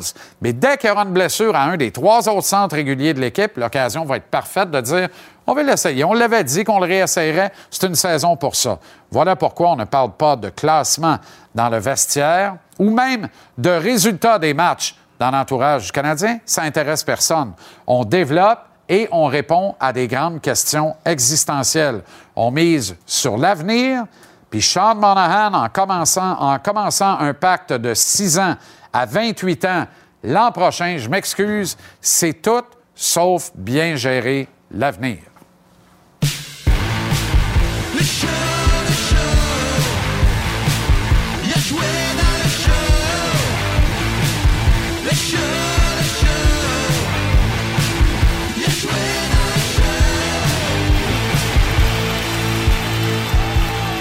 Avec le Rousse, Antoine Roussel et le pic Alex Picard. Les gars, salut. Salut. Venez d'entendre le Laïus. Quelle est votre position par rapport à ça? Sean Monahan, offrir un nouveau contrat ou pas? Moi, je crois pas du tout. Euh, beaucoup de respect, c'est mon ami Louis Robitaille, mais euh, il verrait d'un bonheur. C'est sûr que si Monahan dit je vais signer deux ans, c'est parfait, c'est le scénario rêvé en attendant que la relève se profile. Mais moi, je congédie mon agent avant d'accepter un deal de deux ans du Canadien. J'ai 28 ans, je connais une pas pire saison. Il me reste un gros contrat à signer. Là. Je ne vais pas prendre le risque de, valoir une claque à la gueule à 30 ans. C'est clair, t'es jamais à l'abri d'une blessure. Écoute, euh, la preuve, Eric Carlson était blessé, il a été chanceux, il a pu avoir plusieurs années pour, euh, pour se refaire. La preuve, il y a encore quatre ans. Mais quand tu as une blessure importante, potentielle, euh, dans la trentaine, ben, ce qui arrive, c'est que tu dépéris ou les équipes te voient dépérir et c'est pas trop long que tu es sorti de la ligue. Il se. Ouais, en plus, euh, c'est que Monahan s'est amené à Montréal avec un choix de première ronde déjà. Donc, euh, tu sais, on l'a obtenu puis avec un choix de première ronde en Bonnie. Euh, puis je pense que pour le joueur aussi, tu sais, quand tu commences à avoir des blessures, tu réalises que, oh, je vieillis, j'ai des chances de gagner, j'en aurais peut-être pas une tonne non plus. Puis lui, ben, s'il est capable justement d'arriver à la date limite des transactions, d'avoir quelques équipes qui sont intéressées à ses services, va pouvoir prendre le temps de discuter avec son agent puis peut-être choisir sa destination aussi. J'ai été le premier à hurler qu'il fallait envoyer Kirby Doc, le sortir de la marmite, le sortir de toutes les responsabilités venant avec le joueur de centre, pour qu'il aille apprendre les rouages, lentement mais sûrement, à l'aile. Il le fait très bien avec Suzuki et Caulfield. C'est certain que Martin Saint-Louis attend juste le break pour le remettre au centre. Je suis pas fou, les gars. là. Dites-moi que je suis pas fou. Même si ça fonctionne à merveille avec Suzuki et Caulfield, on veut voir une fois qu'il a acquis beaucoup de confiance, qu'il a pris de la maturité plus que jamais avant dans la Ligue nationale en, en trois ans, dans ce court séjour à l'aile, en accumulant des points, en, en ayant une autre perspective de la game. On veut voir s'il est capable de mettre ça en application au centre. On l'a acquis comme un joueur de centre. faut pas l'oublier. C'est clair. Et puis moi, ce que je pense par rapport à ça, c'est que tu veux pas non plus te dépêcher de faire les affaires. Tu veux pas refaire la peinture trop vite. Tu sais, dans son cas, ça fait bien, ça fait 20 games qu'il joue. Pourquoi tu le laisses pas une saison complète? Deux, c'est ça, prendre de la confiance. Tu prends pas de la, de la confiance en euh, deux minutes, une coupe de café, puis euh, Ouais. euh, 10 games. Ça prend du temps, ça prend de la maturité, puis ça s'acquiert pas rapidement. Puis moi, c'est surtout le fait que, autre que lui, qui, a- qui d'autre a bien performé avec Caulfield et Suzuki? C'est Monahan. Donc, tu as le même problème, c'est des joueurs de centre. Moi, je pense qu'éventuellement, comme tu l'as dit, on est allé le chercher pour qu'il soit au centre. Moi, il me fait beaucoup penser à, Jeff Carter quand il est entré dans la Ligue, un grand droitier. Puis, tu le sais, quand tu es un joueur de centre avec un grand gabarit, dans ton territoire, c'est plus facile de récupérer les rondelles. La relance se fait beaucoup mieux. Donc, pour moi, je pense que ça va passer vers le, le poste de centre éventuellement. Mais ça va bien, on y touche pas. Bon, moi, je continue de penser que quand on va le réessayer, peu importe quand, je suis d'accord que ce soit dans un mois ou dans un an ou même dans deux ans, je pense qu'on va réaliser que c'est vraiment un allié. Je continue de le croire et de le penser. Ben là, branche-toi. mais, mais non, non, mais je suis pour de le. Il faut que tu vides les questions. C'est une année de transition. C'est une année où tu dois aller obtenir des réponses à des questions. Fait que c'est pour ça que j'attendrai pas l'an prochain où on risque d'avoir, parce que nous, on établit certains standards. Fait que l'an prochain, pas vrai que tout le monde va commencer la prochaine saison en disant Oh, on va rater les séries, puis on le sait le 2 octobre, savez-vous quoi, c'est pas grave, on prend ça en rien. Joyeux Noël, on achète des billets. Attendez un peu, là. C'est une grosse business, les tickets sont chers, il faut que tu les vendes, puis à un moment donné, ça va prendre plus que des buts de Suzuki et Caulfield, ça va prendre des victoires. Mais ce que je te dis souvent, Jean-Charles, c'est la patience. Tu sais, donne-toi le temps, puis souvent, ben, les choses se placent d'elles-mêmes. Peut-être que dans euh, deux mois, tu vas avoir 4-5 blessés, puis cette situation-là va répondre d'elle-même. Euh, tu vas le mettre au centre, comme tu disais, pour euh, patcher un trou, puis là, est-ce qu'il va bien faire? Est-ce qu'il va pas bien faire? Mais une chose est sûre, que s'il veut jouer au centre dans cette ligue-là, il va falloir qu'il gagne des mises en jeu, parce que si tu gagnes pas des mises en jeu, tu peux pas jouer au centre. Exactement. Mais ça, c'est quelque chose qu'il peut faire déjà à l'entraînement en ce moment. Tu comprends? Il peut pratiquer Absolument. énormément les Il mises y a en très peu de gars qui planifient ça. tu sais. Je me avais souvent un entraîneur qui me disait pratique tes mises au jeu. Puis euh, je l'ai pas assez écouté parce que c'est un rôle que tu peux toujours te faire mettre sur la Ben glace oui. en Ben fin oui. de match, même en tant qu'ailier. C'est un rôle que oh, euh, Le on centre va le se mettre. chasser, c'est toi qui prends mise toi en qui prends le mise en jeu. Tu veux la gagner? Tu veux La gagner. gagner. Jordan Harris revient ce soir, bonne nouvelle. Il peut pas passer plus que deux matchs de suite dans les gradins. Non, moi, j'ai beaucoup de misère avec ça. Euh, on, on semble pas vraiment y aller au mérite. Chakai, selon moi, méritait pas vraiment de sortir Absolument de l'alignement. Et, euh, tu sais, pour l'avoir vécu, euh, sortir de l'alignement, après ça, euh, passer quelques matchs, travailler avec les assistants-entraîneurs. À Montréal, euh, j'étais avec Perry Pern, puis Perry Pern va dire...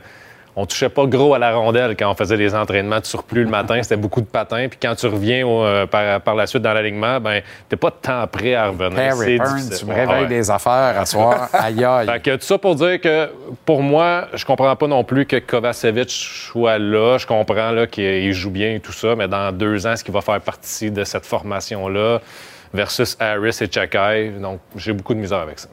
J'abonde en- amplement dans cette direction-là aussi. Tu sais, je, préfère que tu gardes deux gars qui soient pas contents dans, ta li- dans ton alignement. Lindy Ruff, il le disait souvent quand j'ai commencé dans la ligue. Puis c'est comme ça qu'il gère son, son équipe. Ça fait 30 ans qu'il est là. Fait que, Exact. Lightning. Bruins à 19h ce soir. Les Bruins pour un 13 en 13 à domicile depuis le début de la saison. Aucune défaite. Fantastique. Lightning a joué hier jusqu'en prolongation 6-5 à Buffalo. Match très demandant. Tout un match. Et à 21h, le retour de Kachuk à Calgary avec les Panthers de la Floride. Évidemment, Joe Huberdeau dans le camp euh, des euh, Flames. Merci les gars. Excellente soirée du hockey. Et bon match au pluriel. Et à demain, euh, Antoine.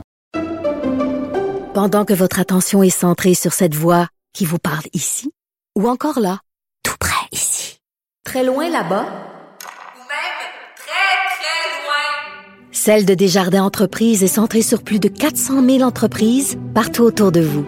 Depuis plus de 120 ans, nos équipes dédiées accompagnent les entrepreneurs d'ici à chaque étape pour qu'ils puissent rester centrés sur ce qui compte, la croissance de leur entreprise.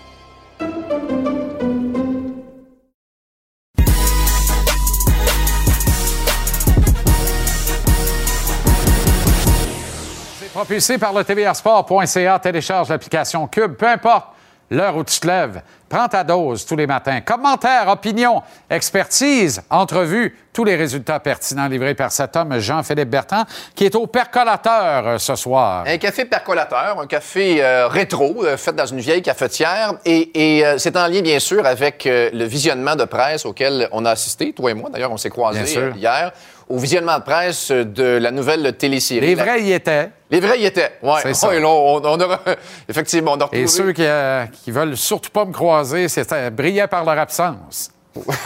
Oui, je, sais qui- je sais de qui tu parles.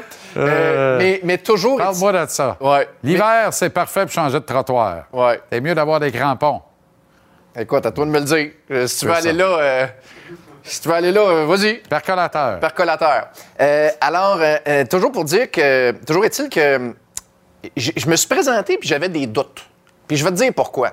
Parce qu'au fil des années, il y en a eu des documentaires sur l'histoire canadien-nordique, sur la rivalité, des documentaires, par exemple, sur, sur euh, le Vendredi Saint. Moi, j'ai même le coffret euh, DVD chez moi, là, de Imavision sur l'histoire des Nordiques. Puis, tu sais, il y a beaucoup, beaucoup, beaucoup de trucs qui se sont faits depuis 1996, depuis le départ des Nordiques, sur euh, tant les Nordiques que le Canadien, puis, puis la rivalité entre les deux équipes. Alors, je me suis dit, on va-tu nous, nous présenter du réchauffé pendant huit épisodes de 45 minutes?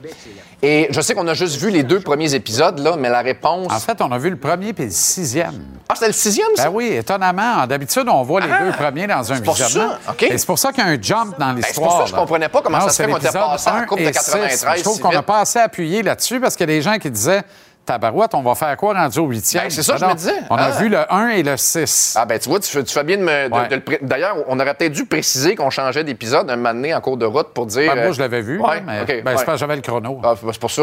Ouais, Mais- fallait mais- que j'aille faire ma sieste. Ouais, exact. mais, mais pour le vrai, c'est, c'est pas du réchauffé, c'est du nouveau contenu.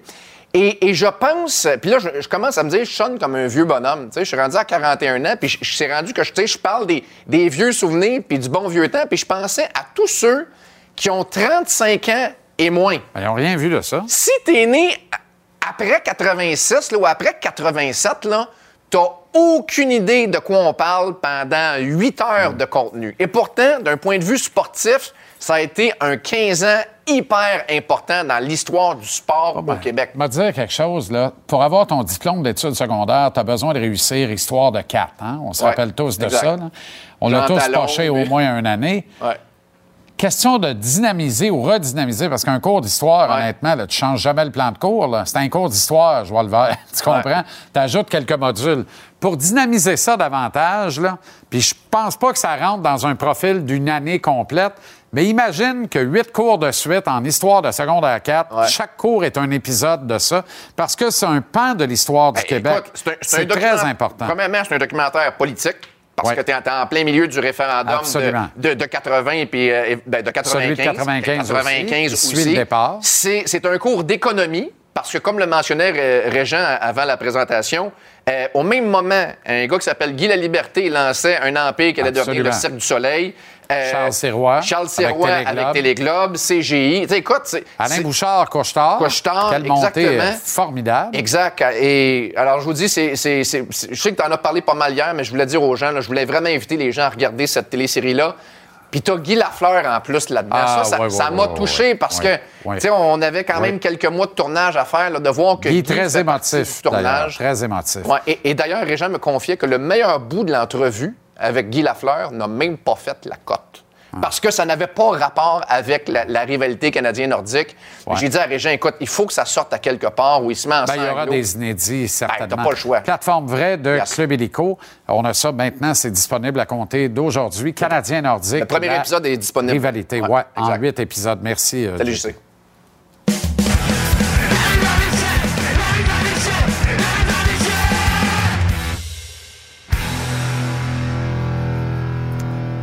Comment vas-tu, mon cher Renaud? Ça va très bien, mon ami Jean-Charles. On te retrouve au Centre Bell. La passerelle est pleine de dépisteurs ce soir. C'est sûr, c'est deux clubs qui aspirent à Connor Bedard. Oui.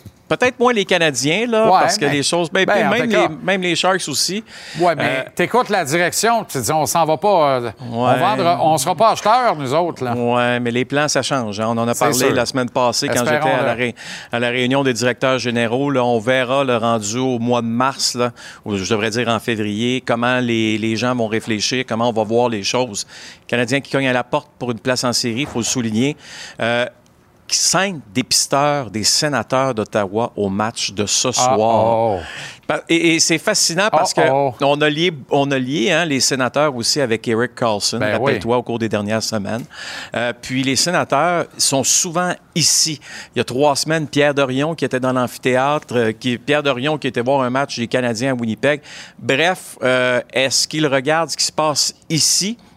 Probablement et sûrement, mais aussi l'attention est sur les autres formations, là, les équipes de l'Ouest. Donc, euh, ça va être intéressant. En tout cas, ça fait des, des beaux sujets de discussion à quelques minutes du match de ce soir. Mais Pierre Dorion a-t-il plus besoin de Carlson ou de Joel Hmm. Edmondson pour aller calmer les kids là-bas, là? Joël, là, la grande question, c'est sa santé. Je pense que tant et aussi longtemps qu'il ne prouvera pas au reste de la Ligue nationale qu'il peut demeurer en santé, donc que ses problèmes de dos sont derrière lui, euh, je pense qu'il n'y a pas d'équipe qui va être tentée d'aller chercher ses services rapidement.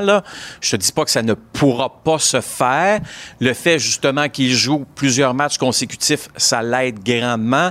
Euh, ça l'aide lui, ça l'aide l'organisation aussi à gagner des matchs, puis ça aide les autres formations à se faire une idée. Mais il doit demeurer en santé. C'est la plus grande question. Eric Carlson, c'est le défenseur à caractère offensif qu'on cherche euh, du côté des sénateurs d'Ottawa. Je ne l'identifie pas lui nécessairement.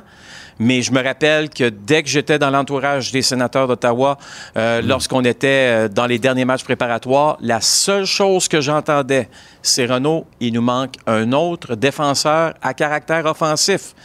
Et Eric Carlson et la ville d'Ottawa, on sait très bien, euh, ben, c'est une histoire d'amour qui n'est pas terminée, même s'il est à San Jose.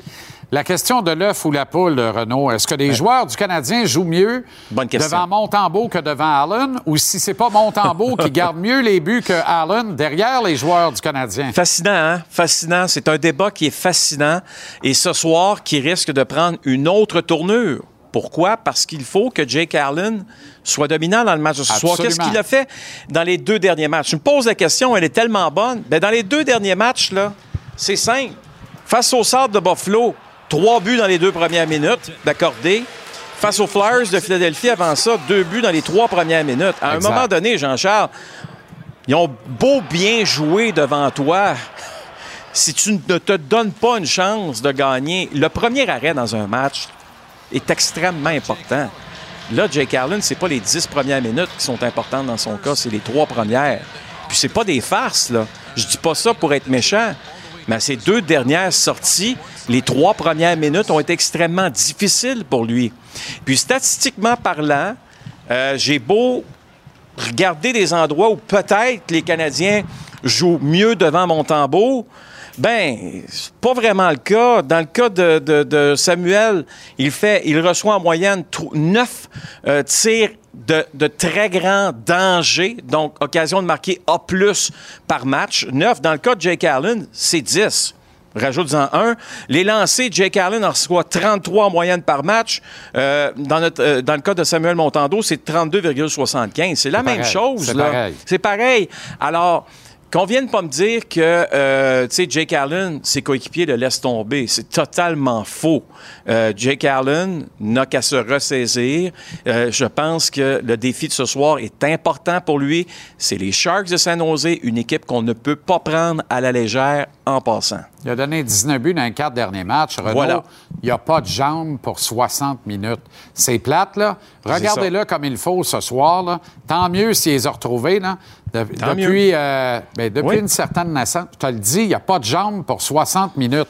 C'est lent se relever, les déplacements sont lents, il n'est pas à point. Tellement facile à battre sur des passes euh, transversales. C'est hallucinant. Est-ce que le Canadien aura un peu plus d'avantages numériques ce soir en terminant? Bonne question parce que c'est une des équipes dans la Ligue nationale qui en a le moins des avantages numériques. On va voir le tableau ensemble. là. Bon, on est à 2,9 en moyenne euh, par match. L'an dernier, on était une des meilleures équipes sur 80 matchs, 82 à 3 avantages numériques. Ben, tu vas me dire, Renaud, il n'y a pas vraiment de différence parce que cette année, en tout cas, c'est tout le temps comme ça dans les débuts de saison, on donne les avantages numériques comme des bonbons. Le problème, c'est que les Canadiens, mais quand c'était le temps de passer l'Halloween, il n'y en avait pas beaucoup dans le, dans le- dans le Non, panier. Ça, c'est clair. Il n'en restait pas. Quelqu'un t'a passé avant. Probablement la madame qui a chanté avant la fin de la game. Bon match ce soir et à demain, Renaud. Bye-bye.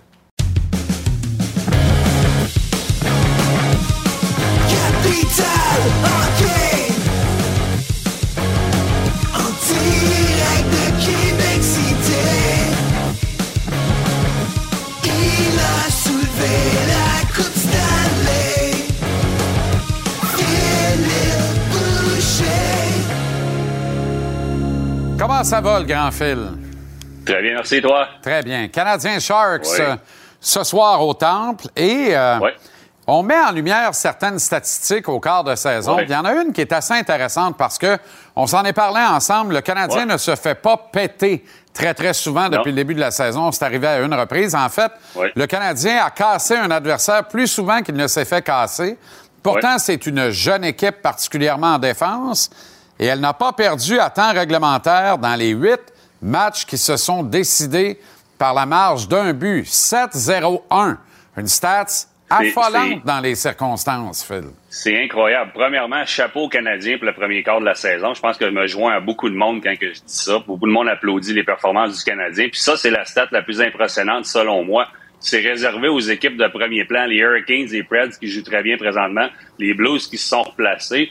Puis le crédit, oui, le Canadien, quand il perd, ça peut être difficile. On l'a vu contre les sortes de Buffalo à la maison. À Columbus, une fois, ça n'a pas très bien été. Mais quand on gagne, on fait les bonnes choses. Qu'est-ce que ça veut dire? On est capable de marquer les buts importants. On sait de qui ils viennent. Ils viennent de Suzuki. Ils viennent, ils viennent de Cofield. Dak est capable d'en marquer un pour aller chercher la victoire là. On a des arrêts clés. On a deux gardiens de but qui ont eu des bonnes performances. Il y eu des hauts et des bas, mais majoritairement deux gardiens de but qui sont capables de faire l'arrêt clé. Faut donner le crédit au coaching aussi. Le coaching a son mot à dire dans les matchs serrés. Martin Saint-Louis, qu'on qu pensait inexpérimenté. Stéphane Robida, qui est pas là depuis longtemps. Des gars qui n'ont pas énormément d'expérience derrière le banc font un excellent travail. Ce qui est, selon moi, la chose la plus impressionnante chez le Canadien de Montréal en ce premier quart de saison et encourageant pour la suite, mais les stats peuvent débalancer d'un quart de saison à un autre. Il faudra voir pour la suite. Bon, Jake Allen devant le filet euh, ce soir. Il n'y a pas de saga de gardien de but à Montréal. Ben non, il y a une saga des gardiens de but à Montréal. N'empêche que c'est particulier qu'on on refuse même d'étiqueter les centres du Canadien, mais on étiquette les gardiens de but. Ben moi, j'adore ça, honnêtement. Puis voici ma vision des choses. C'est important d'avoir le pouls du vestiaire, de respecter les gars dans le vestiaire. Alors, on respecte Allen en étant un bon vétéran. On dit qu'il est numéro un. On motive le jeune qui est en train de vouloir prendre sa place. Je pense que c'est un bon message pour Allen. Allen sait qu'il a à travailler pour rester à, être numéro un chez le Canadien. Puis Montembeau, c'est de, la, de la motivation pour lui d'entendre son entraîneur dire ça. Fait que moi, c'est un commentaire que j'ai aimé, qui a sa place dans le hockey. C'est simplement par respect pour le gardien qui est plus vieux présentement. Ce soir, là, il y a une illustration remarquable des points dont on a discuté hier, qui, à mon sens, affectent cette équipe. Il y a un vétéran de trop dans la brigade défensive du Canadien pour une année de développement. Mais comme on sortira jamais ni Matheson, ni Edmondson, ni Savard, pour de très bonnes raisons d'ailleurs, là, c'est Jack qui saute son tour ce soir. On replace Harris à gauche de Kovacevic, c'est parfait. Mais Edmondson joue à la place de Jack Hayes ce soir, qu'on le veuille ou non. Oui, mais écoute, je suis pas en désaccord avec toi, mais moi, jusqu'à la période des transactions, je resterai comme ça. Pour, premièrement, pour que nos vétérans prennent la valeur. Si c'est Edmondson qu'on veut échanger, il est capable de mieux jouer que ça. Si c'est Madison, j'en doute, mais il est capable de mieux jouer que ça. Moi, je garderai Savard. Puis pendant ce temps-là, les jeunes peuvent apprendre tranquillement. Oui, ça fait mal de voir Jacker pas dans l'alignement présentement. Je pense que même les partisans aimeraient le voir là. Harris est dans l'alignement. Puis on parle jamais de Kovacevic, mais Kovacevic fait partie des plans du Canadien. C'est un inconnu qui est arrivé, mais il fait présentement partie des plans du Canadien. Fait que moi, présentement, je vois une rotation à un défenseur, non à deux. Je pense pas que Wideman va réintégrer l'alignement. Euh, de sitôt. Puis Harris, mais ça fait plusieurs, plusieurs personnes l'ont dit. Je pense qu'on sait qu'il a joué 39 games l'année passée. Il faut y aller tranquillement avec lui. Puis je pense qu'une fois la période des transactions passée, ou quelque part après les fêtes en janvier, début février, on pourra laisser aller un vétéran pour faire jouer les jeunes à chaque soir et voir Barron et rendu et autres jeunes dans l'organisation du Canada. La rotation en 13-8 plutôt que le classique 14-7, t'as pas de problème avec ça non plus, au moins ben, pour encore quelques mois? Ben, quand as un défenseur d'expérience qui dit pas un mot en Wideman, c'est correct. Si on, se sentirait obligé de le faire jouer à chaque, soir, j'aurais un problème. OK, Eric Carlson est redevenu la superstar que les sénateurs ont échangé moyennant euh, le save de la banque, ou à peu près. Euh, nul doute qu'il y a une des deux mains sur le trophée Norris. Mais est-ce qu'il n'est pas temps de réfléchir à renommer certains trophées, d'une part? Le Norris pourrait très bien se renommer le Bobby Orr. Et tu as une réflexion très intéressante sur la multitude de trophées récompensant les attaquants de la Ligue par rapport aux défenseurs. Ben écoute, il y, a, trois attaquants dans une équipe sur la glace, puis il y a deux défenseurs en même temps. Le nombre de trophées aux, aux attaquants, c'est correct. Certains peuvent être mérités par les, les, défenseurs, mais le Hard Rush, si je me trompe pas, c'est en 2000 que, Chris Pronger l'a gagné, puis c'est Bobby Orr avant ça en 1972. C'est tous des trophées qu'on voit ici qui vont aller à des joueurs d'avant. On a même un, joueur d'avant défensif. J'enlève rien à Carlson, mais ça permet de parler de ça. C'est sa meilleure saison surtout sa meilleure saison depuis qu'il est à San Jose. 82 points euh, en début de carrière quand il était à, Ottawa. C'était son record. Présentement, il a 11 buts. Ça bat ses 10 buts qu'il avait fait. Je pense qu'il n'a jamais eu plus que 45 points à San Jose. Il va surpasser ça. Mais ça ouvre le débat, selon moi, sur pourquoi pas deux puis trois trophées pour les meilleurs défenseurs. Tu dis Bobby Orr au lieu du Norris, parfait, moi j'ai pas de problème à ça. Ça demeure le même trophée. Et pourquoi pas un trophée pour le défenseur offensif au nom de Paul Coffey, qui Ben a marqué oui. 48 buts dans la Ligue nationale. Ça sera jamais battu. Et pourquoi pas un trophée du défenseur défensif pour Nick Lidstrom? Que- Il n'y a pas beaucoup d'Européens qui ont le, nom sur un trophée. Pourquoi pas le meilleur défenseur défensif Nick Lidstrom, ce qui donnerait trois, trophées pour les défenseurs. Le Norris allant au meilleur défenseur, toutes catégories confondues. Moi, je pense que les performances de Carlson nous permettent d'ouvrir le débat cette saison. Écoute bien, euh, pourquoi pas même un trophée pour le meilleur corps défensif de la Ligue nationale, la meilleure moyenne Ouais. défensive. Il y a un trophée de Ouais. Jennings la meilleure moyenne combinée des gardiens de but. Pourquoi il n'y a pas un trophée pour la meilleure moyenne d'efficacité en défensive Ouais. remis au corps défensif d'une équipe qui pourrait le célébrer? Moi, j'ai. ben, Tu sais, honnêtement, là, je- on appelle, pousse ta loc, appelle-le le trophée Jacques Lemaire. si Je pense veux. que c'est assez Même évident. Les gens, les, gens qui, nous- les gens qui nous écoutent qui savent pas que je joue à la défense dans la Ligue nationale, c'est sûr que je prêche pour ma paroisse, mais Ben je non, mais pense t'as que raison. dans le hockey d'aujourd'hui, où que le, le- le jeu, c'est plus le vendredi saint, là, le- des batailleurs, il y en a plus. Jacka est capable, il est capable de jouer. Tout le monde est capable de jouer dans la Ligue nationale. Tout le monde a son rôle. On n'a plus un défenseur offensif par équipe. On a un, deux, puis trois à cause de la transition. Les défenseurs sont de beaucoup plus en plus importants. Puis je pense qu'il est temps qu'ils soient reconnus. Absolument. Le Canadien bat les Sharks ce soir, troisième victoire de suite, même avec euh, Jake Allen. Ça dépend du hangover qu'ils ont du party à Chicago l'autre Ben soir. là, ça date de vendredi passé. Je vois le vert, Euh, son mieux Ouais. Ouais, ça peut prendre du temps. Ouais, Ah oui, hein, à ce point-là? Oh oui, on en reparle. OK, correct. Bonne soirée, bon match, Phil. Merci. Pendant que votre attention est centrée sur vos urgences du matin, vos réunions d'affaires du midi, votre retour à la maison ou votre emploi du soir, celle de Desjardins Entreprises est centrée sur plus de 400 000 entreprises à toute heure du jour. Grâce à notre connaissance des secteurs d'activité et à notre accompagnement spécialisé, nous aidons les entrepreneurs à relever chaque défi pour qu'ils puissent rester centrés sur ce qui compte, le développement de leur entreprise.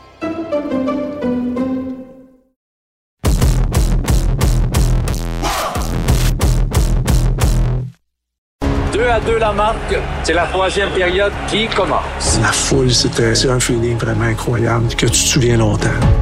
Marcher sur l'eau sur un lac au Québec au mois de janvier, c'est pas un miracle. Ça s'appelle jouer au hockey. Celle-là, c'est pas mal la ligne de la série. Marcher sur l'eau sur un lac au Québec au mois de janvier, c'est pas un miracle, ça s'appelle jouer au hockey. Du grand Biz, qui est ici tous les vendredis, d'ailleurs, au club du vendredi. Et juste pour la plume, ainsi qu'un peu sa tronche de Ryan Miller, l'ex-gardien des Sabres, ou Lothar Bluto dans Jésus de Montréal, les vrais savent, ça vaut le détour. Là n'est pas le point ce soir. On termine l'émission avec le directeur général de Hockey Québec, qui a été au cœur de cette rivalité, euh, bien malgré lui. Il a un choix de première ronde des Nordiques avant de partir du Colorado et faire le chemin vers Montréal dans la fameuse transaction Patrick Roy. Jocelyn Thibault, comment ça va? Salut Justin, ça va bien toi? Très bien. On s'est croisés euh, rapidement. Je t'ai pas revu de l'avant-midi après, mais en arrivant au lancement hier euh, sur la rive sud de Montréal, fait toujours du bien de revoir les boys hein, de toutes sortes de générations qui étaient là pour ce lancement. Oui, vraiment, quand on a la chance de justement de participer à des, euh, des lancements comme ça, hier, c'était génial. Et puis, non, tu as raison, c'était le fun de voir euh, tout le monde. Puis, écoute, c'était tellement le fun, je sais, de, on a visionné, euh, eu la chance de visionner quelques épisodes, puis de revivre ces moments-là. Moi, ça- oui, j'ai joué, euh, mais c'était vraiment les deux dernières années des, Nordiques. Euh, mais ça m'a tellement replongé dans ma jeunesse, c'est fou. Les mo- émotions que j'ai euh, vécues hier en revoyant justement des, des extraits de séries puis d'événements qui sont arrivés. C'est c'est incroyable. Puis de revoir Michel Bergeron hier puis plusieurs acteurs de, de ce temps-là, c'était génial. Parce que les, les années 80, là, toi, tu es au tournant de, de la dizaine, en fait. Là. Fait que tu joues déjà du papier hockey, tu es très impliqué, tu regardes ça. Donc, tu es touché de proche par cette rivalité-là. là. Écoute, euh, c'est en 82 le, le match du vendredi saint, right? Euh, un peu plus tard, le vendredi 82, c'est la première fois où les Nordiques éliminent le Canadien. Le but en prolongation de Dale Hunter. là. Bon, en tout cas, j'étais un, un peu mêlé dans mes dates, mais le soir du vendredi saint, là, les, Ouais. deux fam- les deux bagarres générales, j'étais là avec mon père. Je sais pas, euh, j'avais quel âge, je sais pas exactement c'était quelle année. Je sais que c'était début des années 80, mais bref, j'étais là ce soir-là dans les Bleus, au, à- au forum euh, à Montréal. Et puis, ben, quand c'est ça, tu sais, c'est toutes ces, ces, ces- choses-là qu'on a revues, qu'on a revues, là, revues hier. Et puis, ben, tu sais, c'est, euh, c'est des. euh, je me souviens quand que j'étais euh, ben, plus jeune, comme tu as dit, moi je suis né en 75, je veux pas, pas travailler mon âge, mais euh, je suis né en 1975. Fait que c'est sûr que les, les années, les années, les années 80, les matchs, les séries, la rivalité, je les ai connus comme, comme jeune garçon, euh, maniaque de hockey, jeune joueur de hockey, ado aussi. Puis moi, je les ai vécus encore une fois plus vieux. Puis quand, on jouait là, euh, contre, Montréal, dans mes deux années avec les Nordiques, c'était des matchs spéciaux. C'était vraiment des matchs où ce que tu sentais qu'il y avait une, euh, signification particulière. Il n'y a aucun doute là-dessus. Tu avais 9 ans euh, à la bataille du Vendredi Saint, ou peut-être 8 encore, mais c'était en au printemps de 84, euh, Jocelyn. Euh, Bon, exact. Alors, vraiment, tu étais un, un petit bout là, dans les estrades. As-tu eu peur à un moment donné? T'es-tu caché dans le jacket de papa ou ça brassait pas pas, eu- mal? J'ai pas eu peur, mais on s'est couché tard ce soir-là, ça c'est sûr. ben, tu sais, comme je te dis, quand on était jeune, écoute, les Canadiens nordiques, c'était c'était incroyable. Mais moi, ce que je trouve le fun, puis euh, Mathias et puis euh, Régent Tremblay en ont parlé hier, c'était.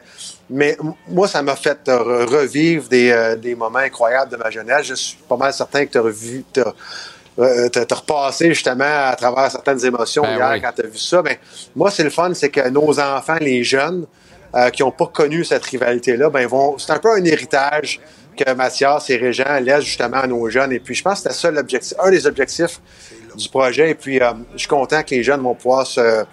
Ben, se- pas, pas se mettre à jour, mais revivre l'histoire de ces deux franchises-là. Et c'est en 93 que tu as été le premier choix des Nordiques et ça suit la dernière conquête de la Coupe Stanley du Canadien. Qu'est-ce que ça représentait pour toi, un petit gars de Montréal qui avait fait de l'adoration du Canadien, qui avait appris à haïr les Nordiques? T'as même festoyé avec tes chums au défilé de la Coupe Stanley de 93 dans les rues de Montréal. Fait une coupe de mois, un mois et demi après, tu deviens un choix de premier tour des Nordiques. Il y a quelque chose de flyé là-dedans, là. Ben, absolument. Écoute, dans les séries 93, j'étais ma- c'était ma deuxième année junior. J'étais à quelques semaines de mon repêchage. D'ailleurs, en finale, j'y sais, euh, contre les Kings de Los Angeles, euh, j'avais été invité par la Ligue nationale avec euh, Chris Pronger, Chris Gratton, Paul Carrillo. On était plusieurs choix de première ronde en devenir qui avaient été invités. Il y avait une présentation qui avait été faite au centre, au centre, excuse-moi, au forum à ce moment-là. J'avais assisté au fameux match à Montréal que Eric Desjardins a marqué trois buts. Et puis quelques semaines plus tard, j'avais été repêché en première ronde par les Nordiques par une équipe que je détestais vraiment, vraiment sérieusement quand j'étais jeune. Mais écoute, quand j'ai été repêché par les Nordiques, tout, tout s'est placé. là. J'ai- J'étais vraiment content d'être repêché à Québec puis de rester au Québec. Mais, c'était vraiment spécial d'être repêché par les Nordiques quelques semaines plus tard parce que j'étais vraiment un fan du Canadien j'étais vraiment content que le Canadien gagne la Coupe. Et quand tu t'es retrouvé dans une transaction, ce n'était plus les Nordiques, on délaisse un peu la série, mais c'était un peu les Nordiques encore, euh, devenu l'Avalanche du Colorado, quelques années après leur départ, en fait, la première année suivant leur départ de Québec, euh, et tu te retrouves impliqué dans la transaction, tu deviens un membre du Canadien de Montréal. Es-tu conscient de la portée de cette transaction-là au moment où elle se passe? C'est-à-dire que toi, tu prends un jet vers Montréal, mais Patrick Roy s'en va au Colorado. Ça a comme pas de bon sens de chausser les patins de Patrick Roy à Montréal. Avec, tu sur le coup, comment tu t'es senti? T'as-tu pris la mesure de ça? Puis aujourd'hui, la prends-tu davantage? Oui, je la prenais à l'époque. Aujourd'hui, euh, je pense qu'on la, qu'on la, la- la- qu'on la voit davantage. Il n'y a aucun doute là-dessus. Euh, je pense que Stéphane Fizet en parle durant, euh, durant ou je sais pas si c'est Stéphane ou Serge Chavard qui en parle durant la- une des, un des épisodes, justement. C'est que il n'y a, aucune transaction qui aurait impliqué Patrick Roy euh, entre, entre les, Canadiens et les Nordiques qui serait arrivé. Tu sais, ça serait jamais arrivé. Patrick raison. Roy serait jamais allé jouer pour les Nordiques. Donc, je pense que le départ des Nordiques à, Laval- à- au Colorado a ouvert la porte, en quelque sorte, à une transaction euh, ou à un passage de Patrick vers les anciens Nordiques. Mais on n'aurait jamais vu cette transaction-là arriver avec les Nordiques. Mais oui, pour répondre à ta question, j'étais conscient de l'importance de la transaction, mais à cette heure, on, on le voit. Parce que, tu sais, souviens-toi, à l'époque, je sais, quand c'est arrivé, les gens pensaient que Patrick était fini. Là. Quand Patrick a quitté Montréal, il y a plusieurs personnes qui pensaient que Patrick était fini. Et boy, Et puis, hein? euh, l'histoire, l'histoire en a prouvé le contraire. Mais, tu sais, il faut se remettre en contexte des fois. Est-ce que, avec le recul, euh, Jocelyn, tu te dis, ma carrière aurait pu être différente si j'avais pas été impliqué dans cette transaction-là? Ouais, probablement, probablement, parce que, tu sais, à l'époque, je me souviens avec l'Avalanche, quand la transaction est arrivée, ça allait super bien euh, pour l'équipe là-bas. Je pense qu'on était en première place dans l'Ouest. Euh, on avait un super beau début de saison. Euh, l'équipe allait bien. C'est sûr que Pierre Lacroix, le DG à l'époque, avait des grandes aspirations pour gagner la Coupe. Il avait été chercher Claude Lemieux, il avait fait quelques transactions. Il avait préparé justement sa Coupe Stanley dans les deux, trois dernières saisons, le précédent à ça. Puis Patrick, je pense que c'était sur le coup, Stéphane Fusé avait un super bon début de saison. On avait un bon début de saison. Mais tu sais, je comprends Pierre d'avoir fait la transaction pour Patrick à l'époque. C'était, euh, c'était une pièce manquante selon lui, puis l'histoire lui a donné raison, il n'y a aucun doute là-dessus. là. Jocelyn, il y a un an, tu prenais les guides de Hockey Québec à titre de euh, directeur général. Et puis, au milieu de tout ça, arrivait Marc Denis avec un comité euh, aviseur nommé par le gouvernement du Québec, le premier ministre Legault directement, annonçant en grande pompe au Centre Bell, d'ailleurs, la création de ce comité. On en est où un an plus tard? Un an de Jocelyn Thibault plus tard, est-ce que ça se passe comme tu le croyais, mieux que tu le croyais, moins bien que tu le croyais? Ça va-tu assez vite à ton goût? Ça, c'est le premier bout de la question.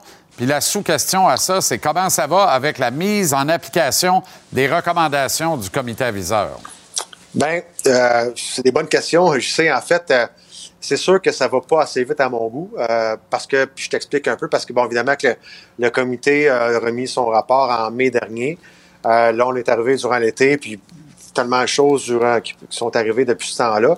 Mais nous, on a euh, lancé deux grands projets, c'est-à-dire la révision de notre gouvernance, première des choses, c'est majeur comme dossier, et puis l'élaboration de notre plan stratégique qui est commencé. On a commencé les travaux avec HEC Montréal, et le document, le rapport du comité gouvernemental va faire partie des, euh, ou fait partie des, réflexions, fait partie des documents de référence pour euh, notre nouveau plan stratégique. Fait que, c'est pas mort, mais évidemment qu'il y a plusieurs recommandations là-dedans qui sont excellentes, euh, mais qui vont arriver dans le cadre d'un plan stratégique d'Hockey Québec. Et aussi, on va avoir besoin de sous aussi, il faut pas se le cacher. On va avoir besoin de sous, on va avoir besoin du support du gouvernement pour, répondre à plusieurs recommandations dans ça. Donc, le rapport, c'est un outil de travail pour euh, recommander des choses à Hockey Québec et puis on va assurément prendre ce document-là dans le cadre de, notre, euh, de, nos travaux euh, stratégiques, c'est sûr. Rendu là, ça serait bien le restant que le gouvernement qui a commandé ce rapport ne l'appuie pas avec les sommes nécessaires pour le mettre en application?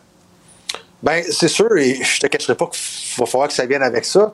Parce que, tu sais, si on parle de création de postes, on crée, de, de départements, on va dire comme ça, à Québec, d'investissement dans, dans, la, dans, dans, la, dans, les, euh, dans le déploiement du sport, ces choses-là, c'est sûr que ça va prendre des ressources, ça va prendre des sous. Alors, on se le souhaite, mais encore une fois, moi, ce que je veux arriver, c'est que je veux pas qu'on gaspille des sous. Je veux, veux pas qu'on gaspille d'argent. Je veux qu'on arrive avec un plan de match euh, structuré, bien étoffé. Et oui, on va avoir besoin de soutien, mais il faut que ça soit bien structuré et puis euh, on va le faire. Deux petites sur le Canadien, Jocelyn. Es-tu content du début de saison de la flanelle? Personne n'a vu ça venir? Vraiment content. Euh, c'est tellement le fun, je sais, de voir que le Canadien tient son bout. Tu sais, on va dire, on va dire les vraies choses. Euh, Plusieurs personnes pensaient que le Canadien allait être euh, bas au classement cette année. Moi, j'étais de ceux qui pensaient que le Canadien avait le meilleur équipe. Euh, que les gens pensaient. Mais, euh, mais là, de les voir vraiment là, bien performer comme ça, être à quelques points des séries éliminatoires en arrivant au mois de décembre, c'est vraiment le fun. Je suis vraiment surpris, euh, en tout cas agréablement surpris de la, de la prestance des jeunes. On passe à l'attaque Suzuki, Caulfield, entre autres Dak, à défense euh, Jack Eye, euh, euh, euh, Goulet, entre autres Harris. C'est vraiment, là, on parle de 6-7 joueurs, jeunes joueurs qui ont un impact important. Je ne sais pas si ça va tenir, mais c'est vraiment le fun de les voir là. Puis je pense que c'est le fun pour les gens aussi. C'est le fun pour les médias. C'est le fun pour les gens de, de parler d'une équipe qui ne perd pas tout le temps. Je pense que c'est- c'est agréable de, de vivre ça comme partisan puis comme gens qui suivent ça. Certaines émergences du late bloomer Samuel Montembeau devant le filet aussi, qui fait très bien depuis le début de la saison. Plus de Québécois dans la Ligue nationale. Non, c'est vrai, les Nordiques n'y sont plus. On sait que ce serait le cas s'ils étaient là. Plus de coachs québécois, plus de talents québécois. Pro, pour ou contre le retour des Nordiques, Jocelyn? Ben, pour- Autrement dit, pour- pour, pour ou contre la vertu?